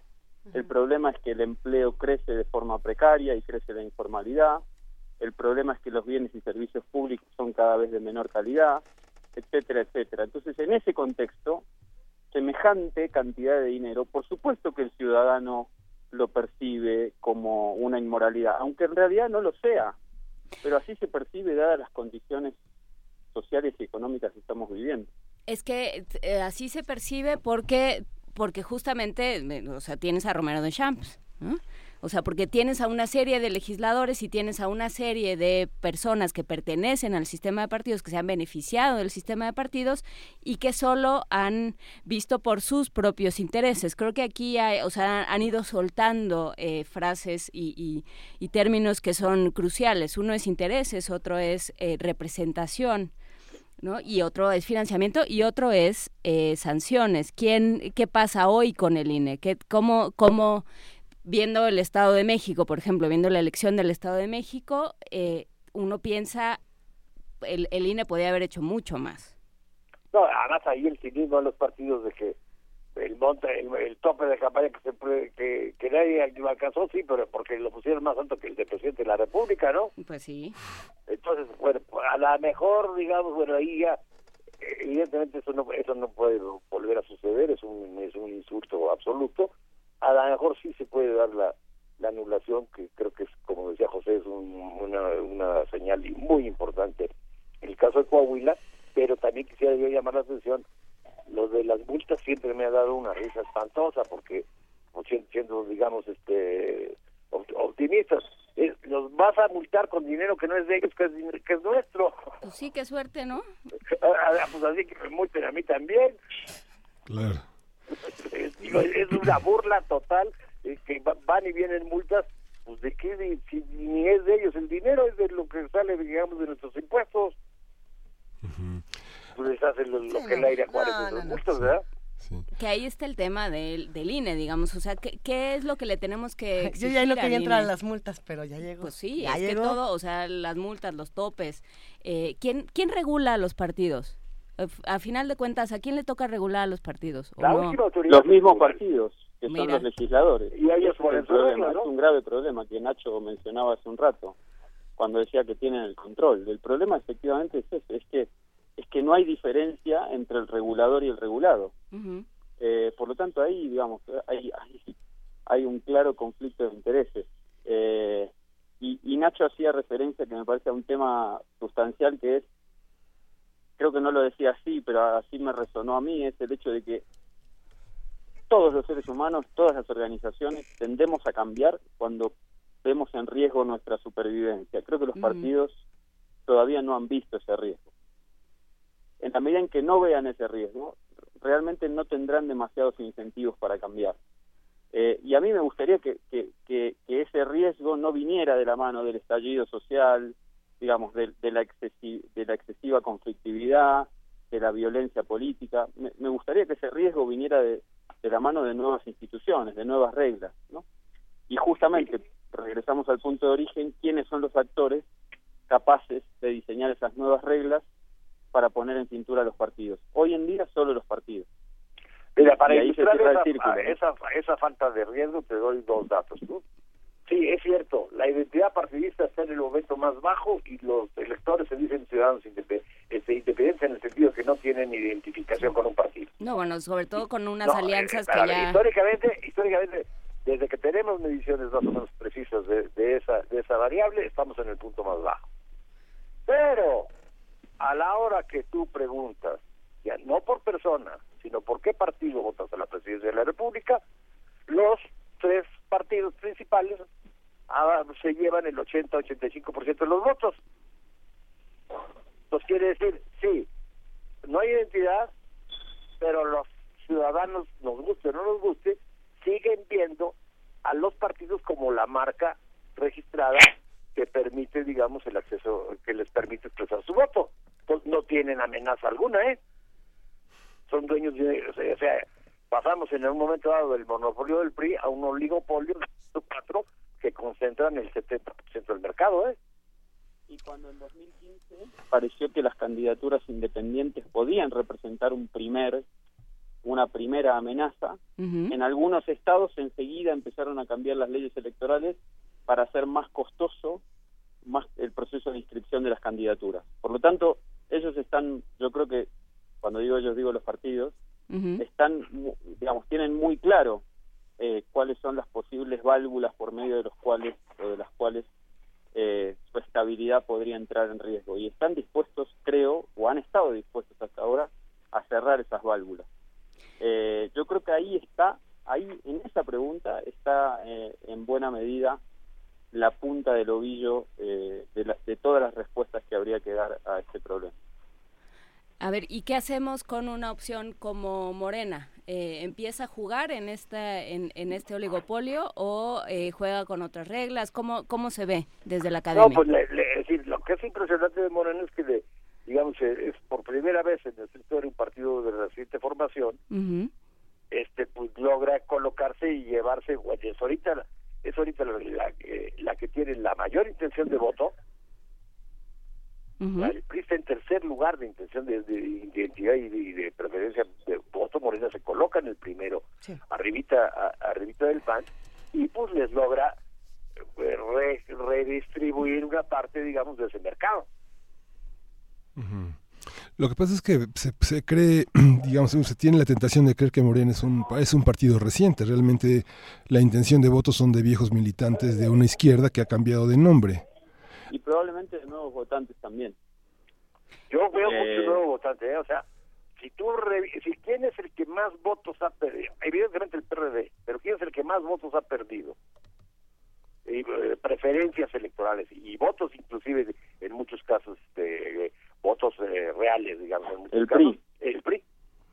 Entonces jala voto, digamos, de lo que era voto PRD y está jalando muchísimo voto, eh, muchísimo voto PRI y yo creo que mucho voto nuevo que no hemos sido no hemos estudiado realmente de dónde viene. Por ejemplo, este sacó en el 2016 casi 8, 10, 12% en Puebla.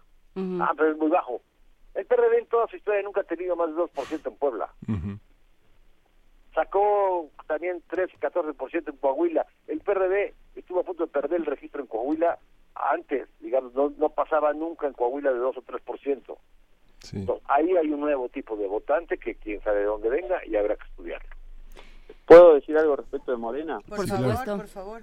Yo, yo creo que Morena disfruta de las ventajas de las que disfruta el resto de los partidos, porque de hecho es un partido, eh, y entonces a- accede a los mismos beneficios que el resto, pero se presenta ante la sociedad como algo distante. Es decir, Morena se presenta ante la sociedad no como un miembro de esa partidocracia que disfruta de lo mismo de lo que disfruta Morena, sino como una alternativa a esa partidocracia creo que buena parte del atractivo de Morena tiene que ver con eso. Entonces, los adherentes de Morena de alguna forma ocultan para sí mismos eh, invisibilizan la parte cuestionable de los partidos y tratan de exaltar la parte positiva de Morena, que es efectivamente ser una alternativa a este sistema. Mientras que los que critican a Morena lo que hacen es tratar de demostrarle al público que Morena en todo caso es uno más, digamos, es uno más de este juego político partidario eh, del que estamos hablando hace aproximadamente media hora eh, y aprendiendo mucho. Me parece que, que yo creo que buena parte de la fortaleza de Morena está ahí, de venderse como una alternativa. Ahora, por supuesto, eh, yo creo que Morena tiene un gran activo, que es López Obrador, y tiene una gran debilidad, que es López Obrador. Sí, justamente. Eh, es decir, Lo- López Obrador es un, es, un, es un político con un carisma y una capacidad, una ascendencia en ciertos sectores de la ciudadanía muy fuerte, pero que también genera un rechazo muy fuerte en otra parte de la ciudadanía. Por lo tanto, si bien es cierto que Morena tiene una ventaja porque pese a disfrutar de los beneficios, se presenta como una alternativa, también creo que tiene un desafío enorme a enfrentar de cara al 2018 y es ver cómo logra traducir a López Obrador, la figura de López Obrador, en un político pro sistema cuando en realidad ellos tratan de venderse como algo diferente del sistema. Es decir, para todos aquellos, para los, para quienes López Obrador representa una amenaza es porque lo ven demasiado antisistema. En ese sentido, López Obrador debería acercarse al sistema, pero buena parte de sus adherentes están con él porque él se presenta como algo diferente del sistema. Creo que ahí hay un dilema y un desafío político interesante para Morena. Ahora, para- es, es, para un, el- anti- es, es un antisistema muy especial, ¿eh? Porque ¿Perdón? fue- es un antisistema muy muy sui generis, o sea, da risa que alguien compre el boleto de que López, de que Andrés es, es antisistema. Fue presidente del PRI en Tabasco, fue presidente nacional del PRD, No, bueno, pero él se fue jefe, presenta fue jefe de, o sea, fue jefe de gobierno. Y actualmente es presidente de un partido, entonces es todo menos un outsider. Ahora que habrá, acuerdo, habrá quienes digan es la que... fortaleza de él. Digo, entonces, la verdad da risa que lo traten de vender como alguien este antisistema. Es, alguien, digamos, que ha hecho carrera política y como, dirigente con mucha eh, de- determinación y firmeza, pero en los límites y, en la- y dentro de las reglas del sistema, ¿eh? y retando al sistema permanentemente, eso sí. Eso querría decir que la candidata de los pueblos originarios, la candidata indígena que, que estará próximamente, es, es totalmente dentro del sistema, aun cuando ella se presenta a sí misma como antisistema y todos los Pues, pueblos originarios respaldan. si, si se incorpora aún como independiente, Sigue siendo el entra, sistema. entra, entra a jugar dentro de las reglas del sistema. Bueno, pues con esa, tenemos muchos temas No que se se, van a quedar. nos vamos a seguir persiguiendo. Tranquilos, muchachos. Seguiremos platicando porque además Morena justamente hoy da noticias interesantes para la Ciudad de México a las que les daremos seguimiento y, y sin duda ha sido una conversación deliciosa con Ignacio Marván y con José del Tronco. Los invitaremos próximamente para seguir el debate porque hay todavía comentarios en redes sociales, comentarios y nos queda de nosotros. un añito de, ustedes. pánico, muchachos. Sí, no, bueno, mil gracias a, lo- a los dos. No, gracias a ustedes y a todo el público de Radio Universidad que siempre da gusto estar con ellos. Hasta luego, muchas gracias. saludo, hasta luego. Pues Gracias. como dices, como dices, Juan, lo seguiremos persiguiendo porque una, una pregunta que se queda es si la naturaleza de los liderazgos es forzosamente autoritaria. ¿no? En todos los partidos, digo, todo, hay un autoritarismo muy organizado y muy sistemático en el PRI.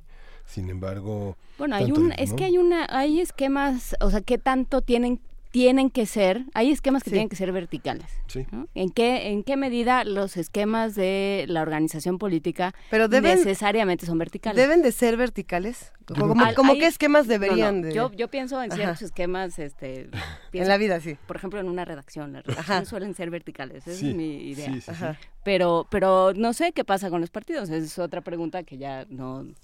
Que creo que la mejor respuesta para todos estos temas se encuentra siempre en, en la lectura y en estar persiguiendo el conocimiento. Eh, por eso nos interesa tanto la opinión que tiene la universidad de temas como estos, de lo que está ocurriendo en nuestro país y en el resto del mundo. Y hay que decirlo, hoy se inaugura la Filuni, la Feria del Libro Universitario, y estamos muy contentos de recibir en esta, en esta estación a Antonio Quijano de manera telefónica. ¿Cómo estás, Toño?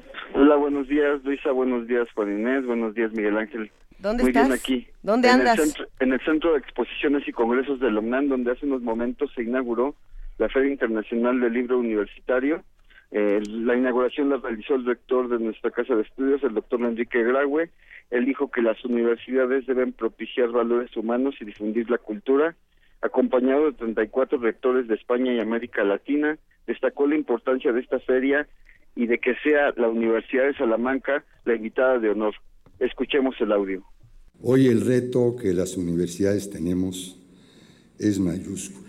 No solo se trata de combatir la intolerancia y el oscurantismo a los que hacía mención el doctor Volpi, sino que tenemos que organizar, jerarquizar y utilizar toda esta este inimaginable fuente de información y conocimiento que todos los días se produce, para ponerla a disposición de los universitarios y, por supuesto, de la sociedad a la que nos debemos. Porque las universidades no solo formamos individuos para una sociedad próspera y justa, debemos también dar a conocer los quehaceres académicos, propiciar los valores humanos y difundir la cultura. Precisamente por este motivo, la labor editorial universitaria reviste una importancia fundamental en nuestro quehacer cotidiano. Debemos conservar y reproducir periódicamente las mejores expresiones literarias que plasman los valores humanos, crear en nuestros estudiantes el hábito de la lectura, introducirlas a las nuevas expresiones culturales y acopiar la generación de nuevos conocimientos en textos de orden social, humanístico o científico. Ahí están las palabras de nuestro rector Toño. Luisa, amigos del auditorio, pues también en esta ceremonia participó el rector de la Universidad de Salamanca, Daniel Hernández Ruiz Pérez, quien dijo que la asistencia a la FILUNI forma parte de los festejos por los 800 años de historia de esta universidad y por ello prepararon un intenso programa de actividades. Escuchemos al rector de Salamanca. Hemos preparado una agenda de actividades que incluye conferencias, talleres, concursos, exposiciones, ciclos de cine y conciertos. Algunas de estas actividades están además organizadas en colaboración con la propia UNAM y buscan, entre otras cosas, mostrar cómo esos lazos históricos están hoy más vivos que nunca.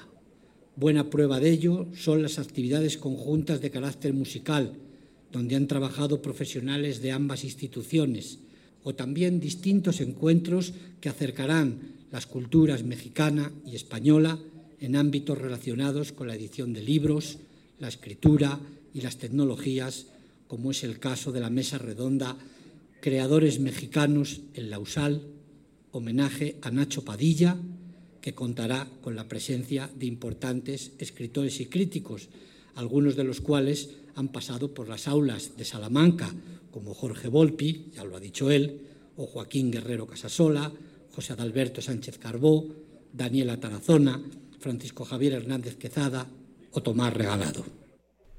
Pues eh, ahí está el, el, el, rector de la Universidad de Salamanca. Toño, ¿cuándo podemos asistir? ¿Quién puede asistir a esta actividad y dónde se está llevando a cabo? Eh, pues eh, cualquier, bueno, la feria está dirigida al público universitario, pero la oferta es amplia y puede venir al público en general aquí al Centro de Exposiciones y Congresos de la UNAM en la Avenida del Limán número 10, en donde van a encontrar que más de 150 universidades ofertan 15 mil títulos, se trata de 243 sellos editoriales, 66 expositores y más de 200 actividades culturales y académicas. Eh, la feria dura hasta el domingo y Radio UNAM va a tener una participación, una transmisión especial hoy de 10 y media a 2 y media y el viernes, sábado y domingo de 5 de la tarde a 7 de la noche. Exactamente, por ahí andaremos, eh, Toño Quijano, ya lo estuvimos platicando y bueno, pues eh, que tengas buena suerte en la, en la cobertura de las diferentes actividades que tendremos el día de hoy en la FIL universitaria. Gracias, Juan Inés, y les mando un saludo a todos ahí en el estudio. Muchísimas Abrazos, gracias Toño. para ti también. Abrazos. Nosotros ya nos vamos de primer movimiento, hacemos una invitación. pronto? Sí, ya tan pronto.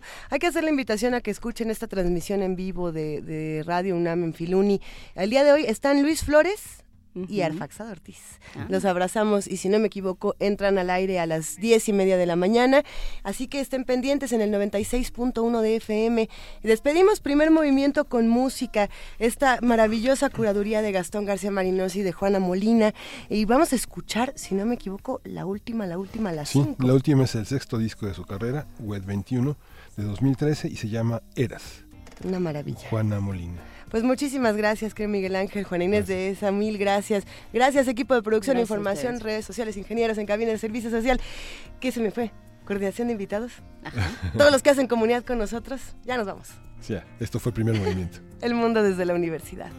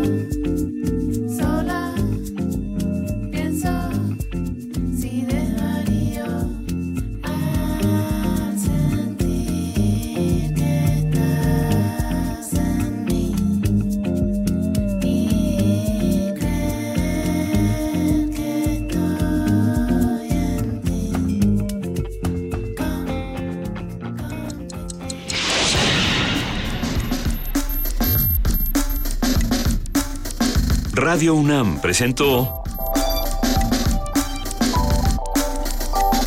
Primer Movimiento. El mundo desde la universidad.